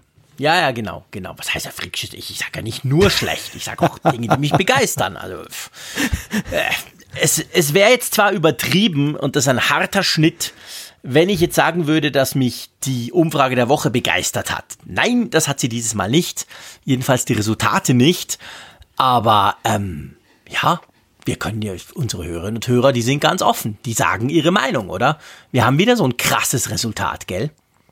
Ja, und diesmal hat es mich, wir sagen das jedes Mal, das ist uns überrascht, aber dieses Mal hat es mich in seiner, in seinem starken Ausdruck tatsächlich extrem überrascht. Denn damit habe ich jetzt, ich weiß nicht, wie dir das geht, aber damit habe ich jetzt nicht gerechnet.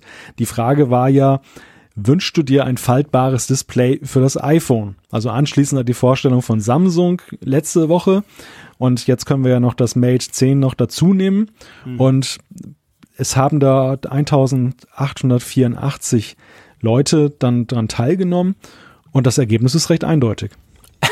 Ja, ja, recht, ja, ziemlich. Na, krass, 70,6 Prozent. Oder anders gesagt, äh, irgendwie 1343 Leute haben gesagt, nein.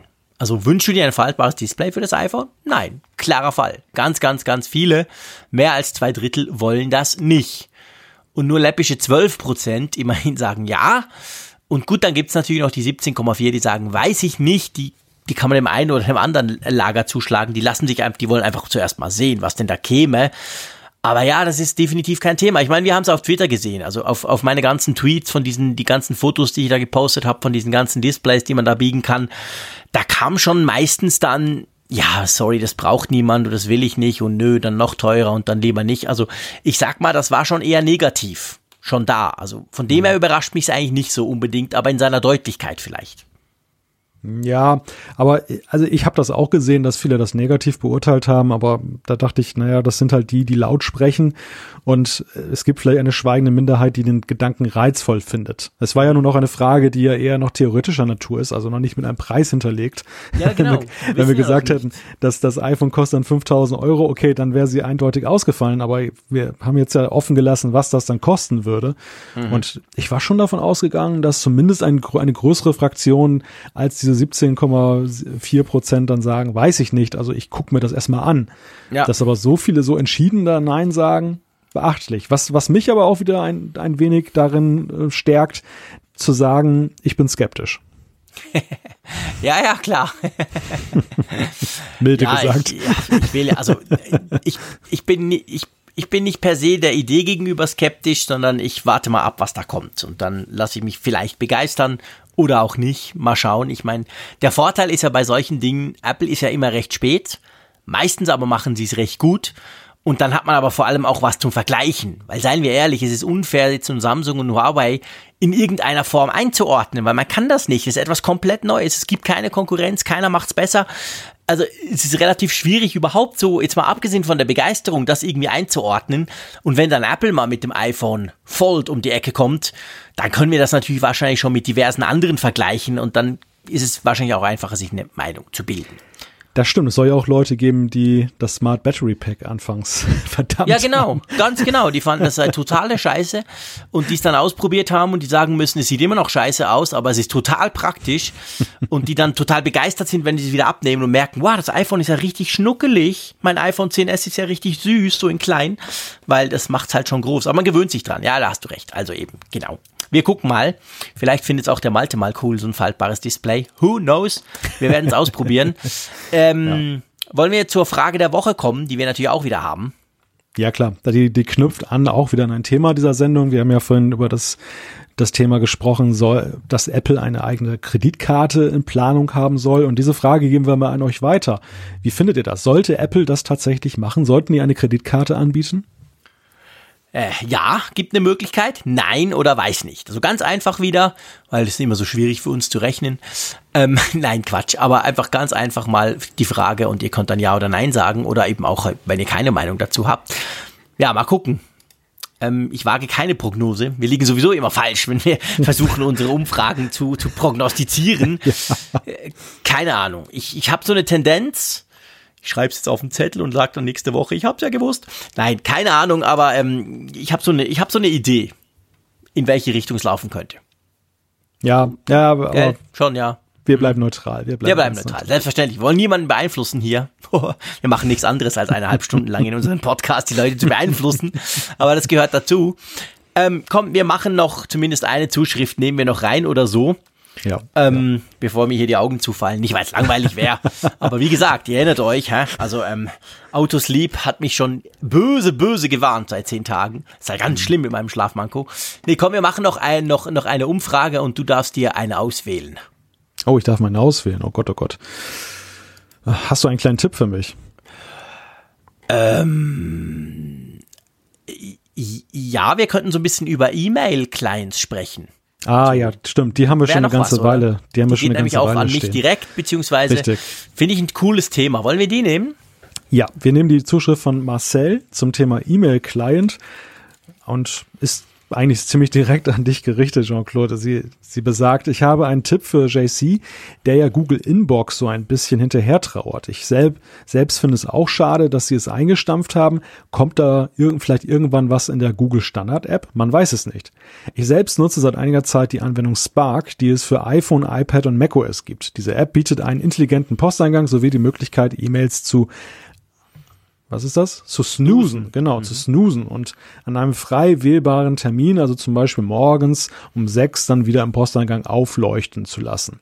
Außerdem synchronisiert die App sich anhand einer Basis-E-Mail-Adresse, zum Beispiel Signaturen. Ich arbeite gern damit, vielleicht wäre das ja auch ein Programm für euch.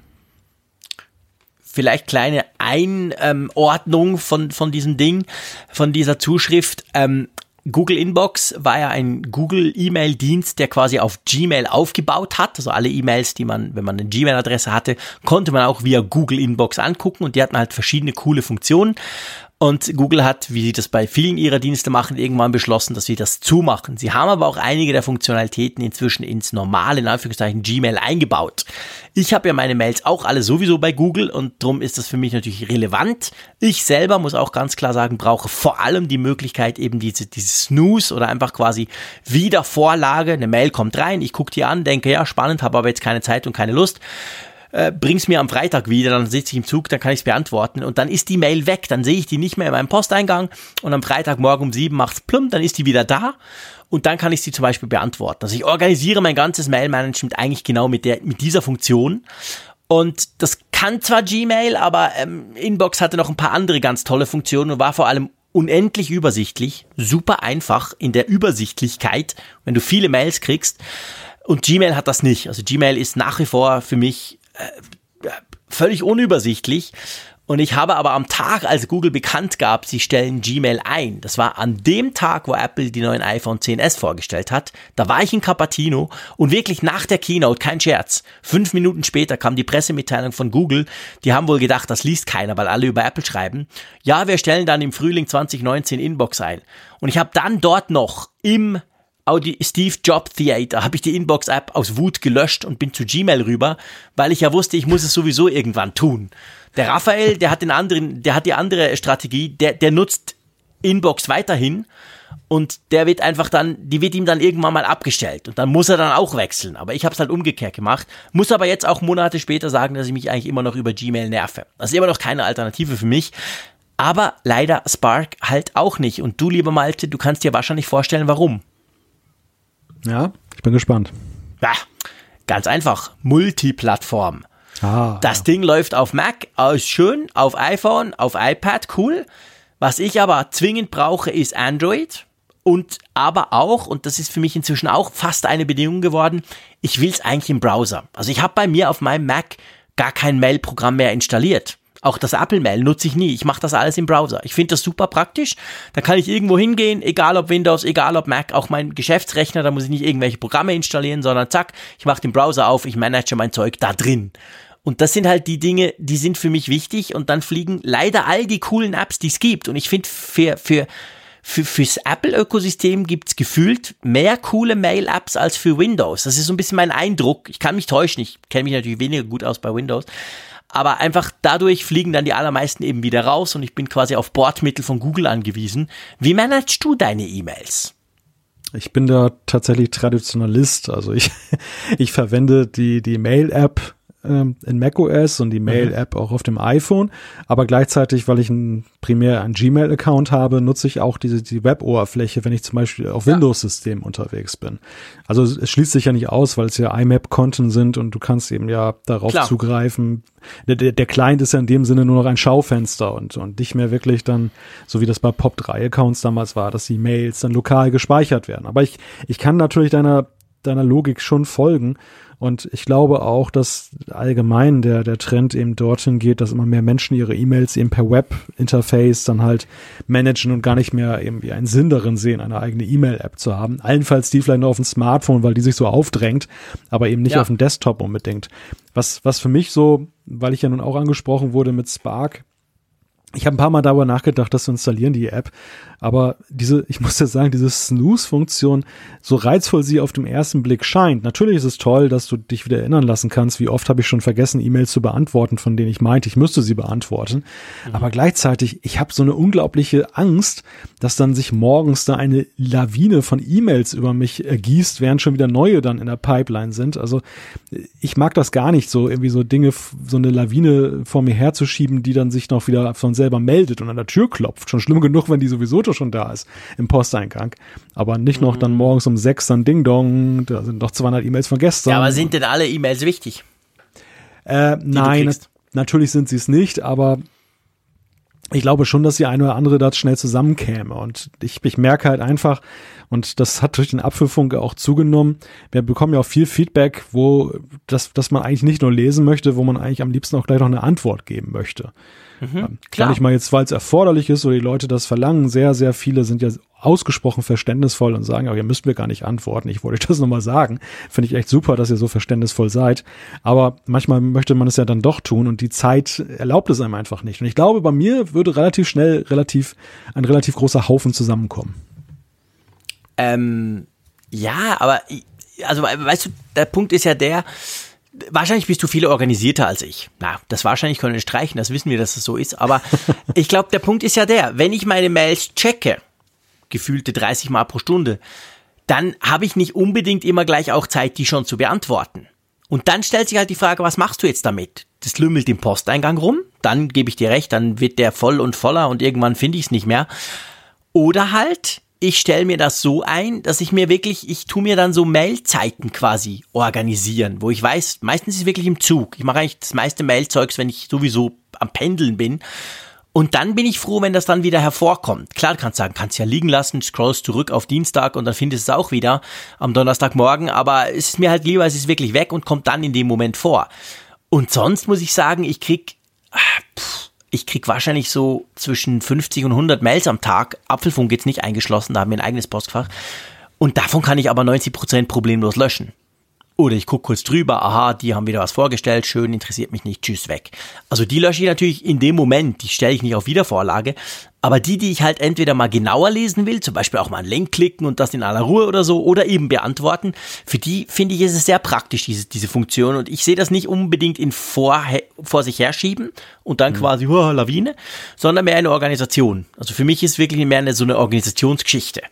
Oder zum Beispiel, ich krieg wahnsinnig viele Pressemitteilungen und da kommt eine Pressemitteilung, hey, wir stellen dann im Mai was Geiles vor. Da denke ich, cool, das reicht, wenn ihr mir das Mitte April schickt.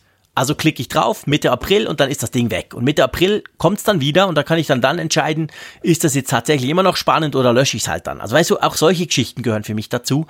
Und das macht's mir leichter, aber das liegt wahrscheinlich dran, weil ich sonst total unorganisiert bin und drum auf solche Krücken quasi angewiesen bin.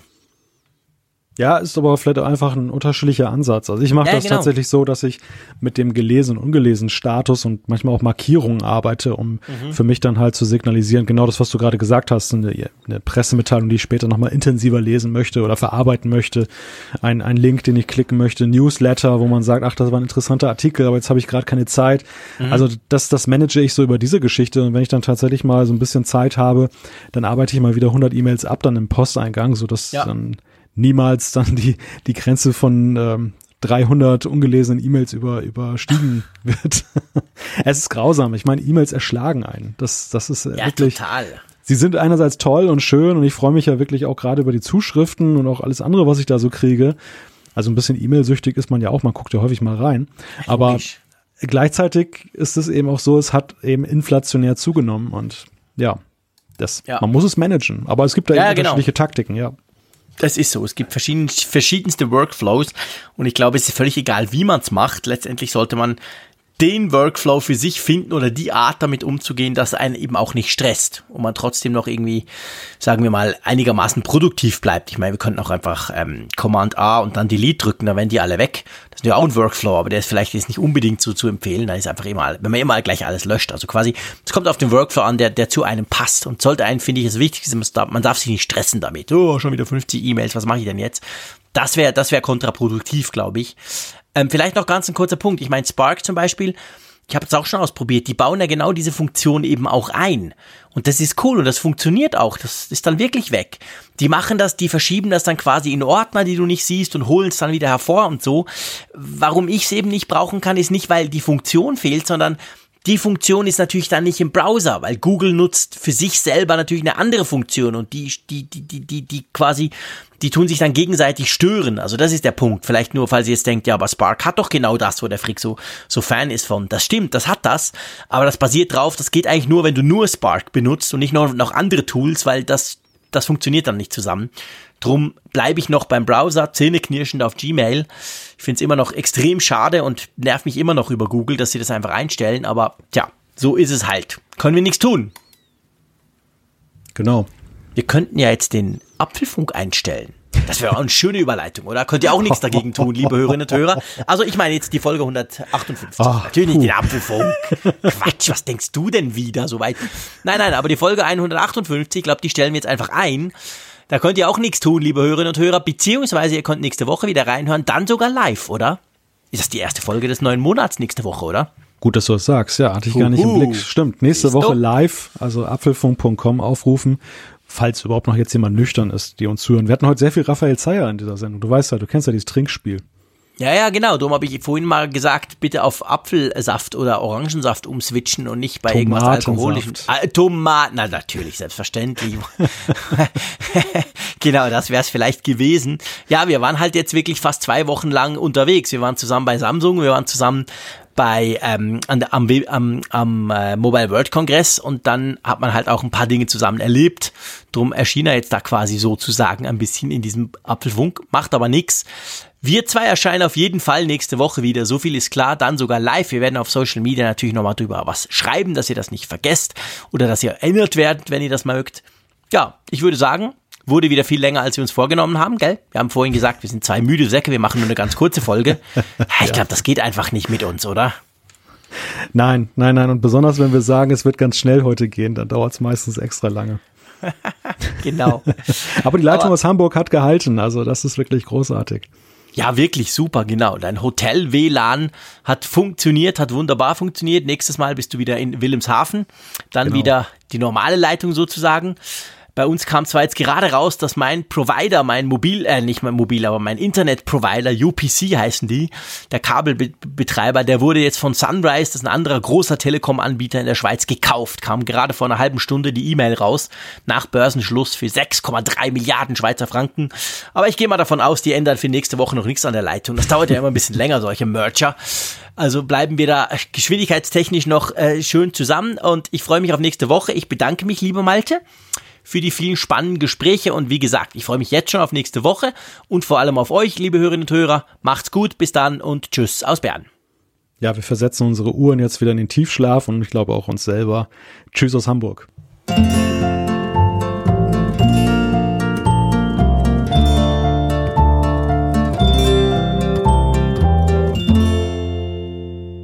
Immer auf Empfang mit Funkgerät, der App zum Apfelfunk. Lade dir jetzt Funkgerät für iOS und Android kostenlos im App Store und bei Google Play.